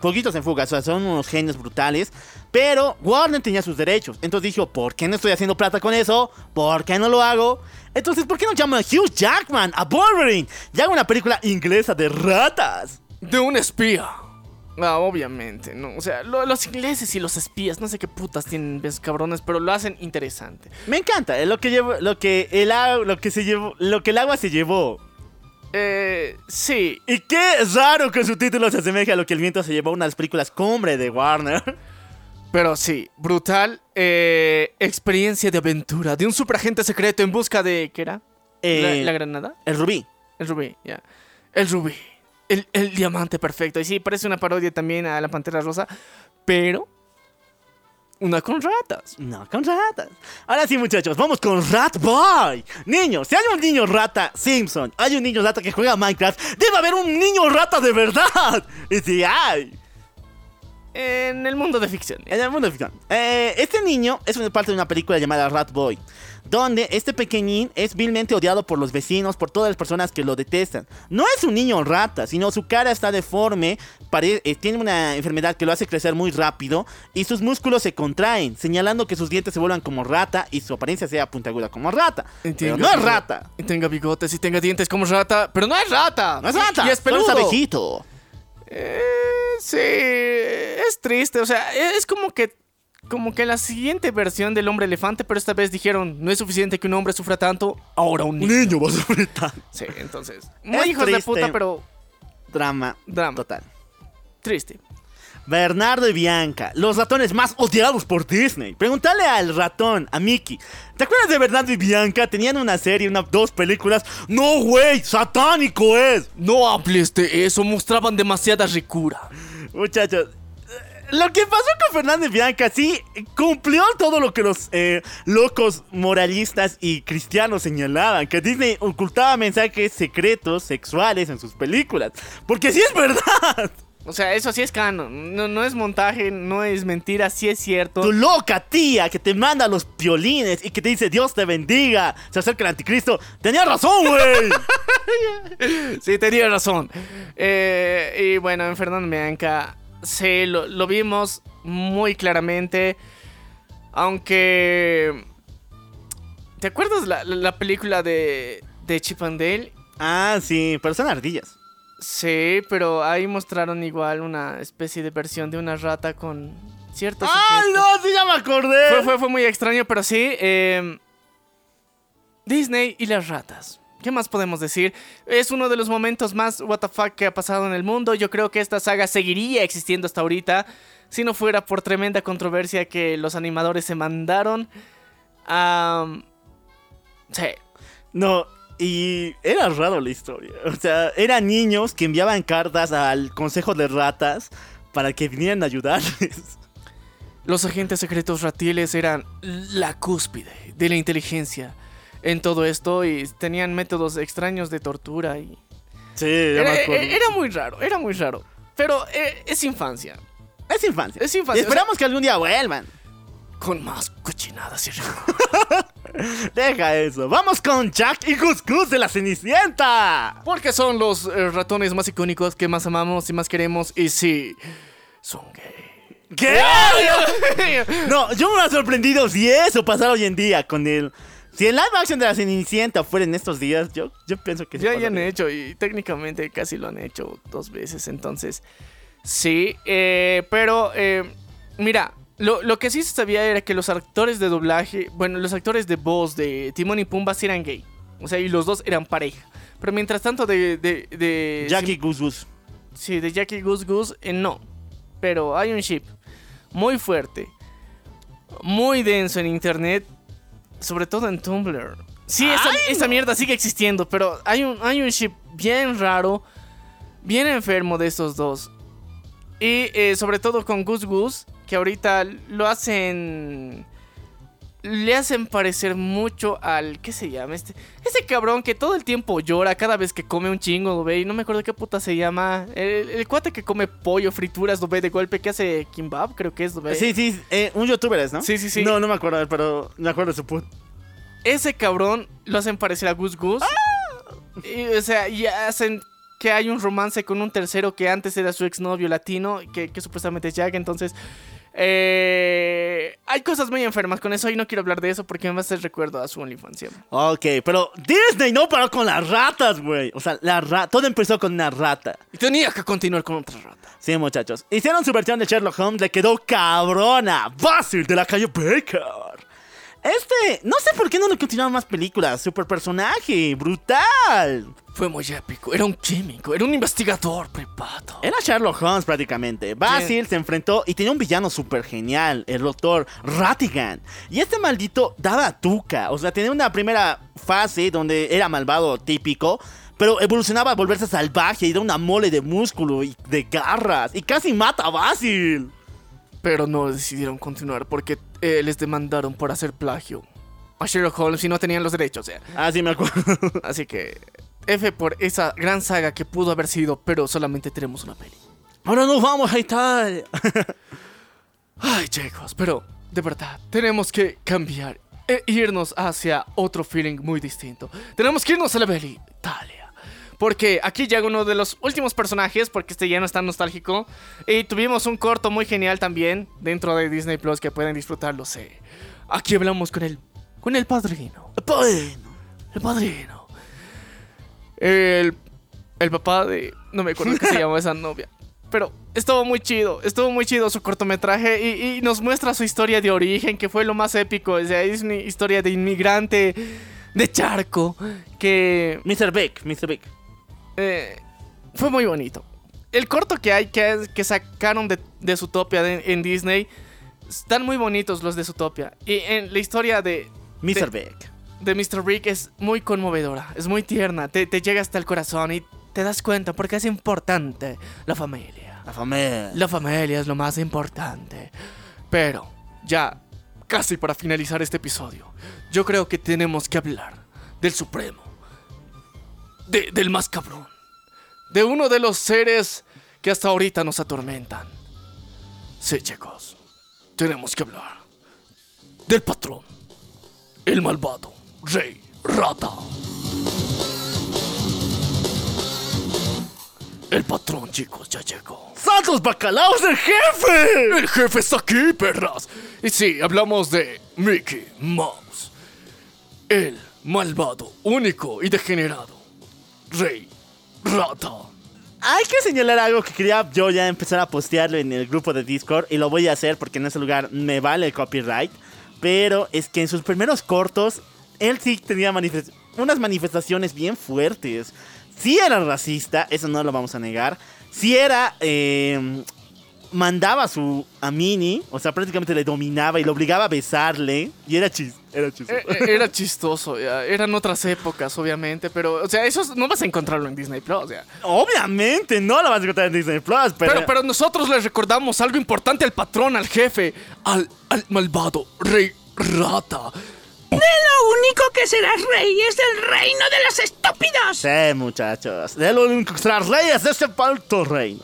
Pero Mickey ya ha cambiado a todo el mundo. El- junto con Superman, creo que es el personaje más reconocido en todo el planeta. Pero de todas formas, es que no tiene ahorita un canon. O sea, ya no es popular que este güey. No, o sea, ahorita solo es el símbolo de Disney. Y ya. Ya no tiene serie, ya no tiene película, nada. No, tiene, tiene su serie, pero es que ahorita están tratando de hacer lo mismo que ha hecho Warner, reviviendo, digamos, la, o sea, los comer- cortometrajes pasados en nueva calidad, con mejor audio, mejor animación y ya. Pero historia, historia, Mickey ya no tiene. Y por eso creía, y yo creo que ahorita en los planes de Disney como empresa está en hacer Fantasía 2 Uh, para revivir a, a Mickey, porque ahorita solo es un símbolo y sí, ya sé que, que técnicamente repiten todos los cortometrajes y de las series antiguas y en Disney Junior y todo lo que quieras, sí, pero no tiene nada nuevo. Eso es lo que quiero llegar. Y hace muchos años que teníamos historias constantes de él en aventuras en otros universos, cuando eran los tres mosqueteros, el, la princesa... El sasecillo valiente. Y también la- eh, el mendigo y el príncipe. Entonces, o sea, habían muchas historias que involucraban a Mickey, pero ahorita ya no, porque el rey ha caído. Ahora solo es un gordo hijo de la gran puta que está en su trono ahí viendo cómo se humillan todos ante él. Marvel, Star Wars y otras compañías que seguro van a comprar en el futuro. A todos humillan menos yo. Sí, el malvado rey rata, chicos. Alabado sea y desgraciado al mismo tiempo. Y bueno, con esto finaliza la lista de hoy, completamente de roedores, completamente ratona. El día de hoy hablamos de pestes, hablamos de los principales dueños de la casa, las ratas de todo el mundo. Sí, chicos, pero, o sea, no sé, yo creo que Disney ha dejado la economía de todo el mundo. Como el culo de tu hermana. Roto, roto, roto partido. Así que, chicos, ha sido un placer estar en este día contándoles los mejores ratas de todos los universos. Y bueno, Yo soy el local yo soy Maniac, y esto fue... la venganza del troll. Nos vemos a la próxima.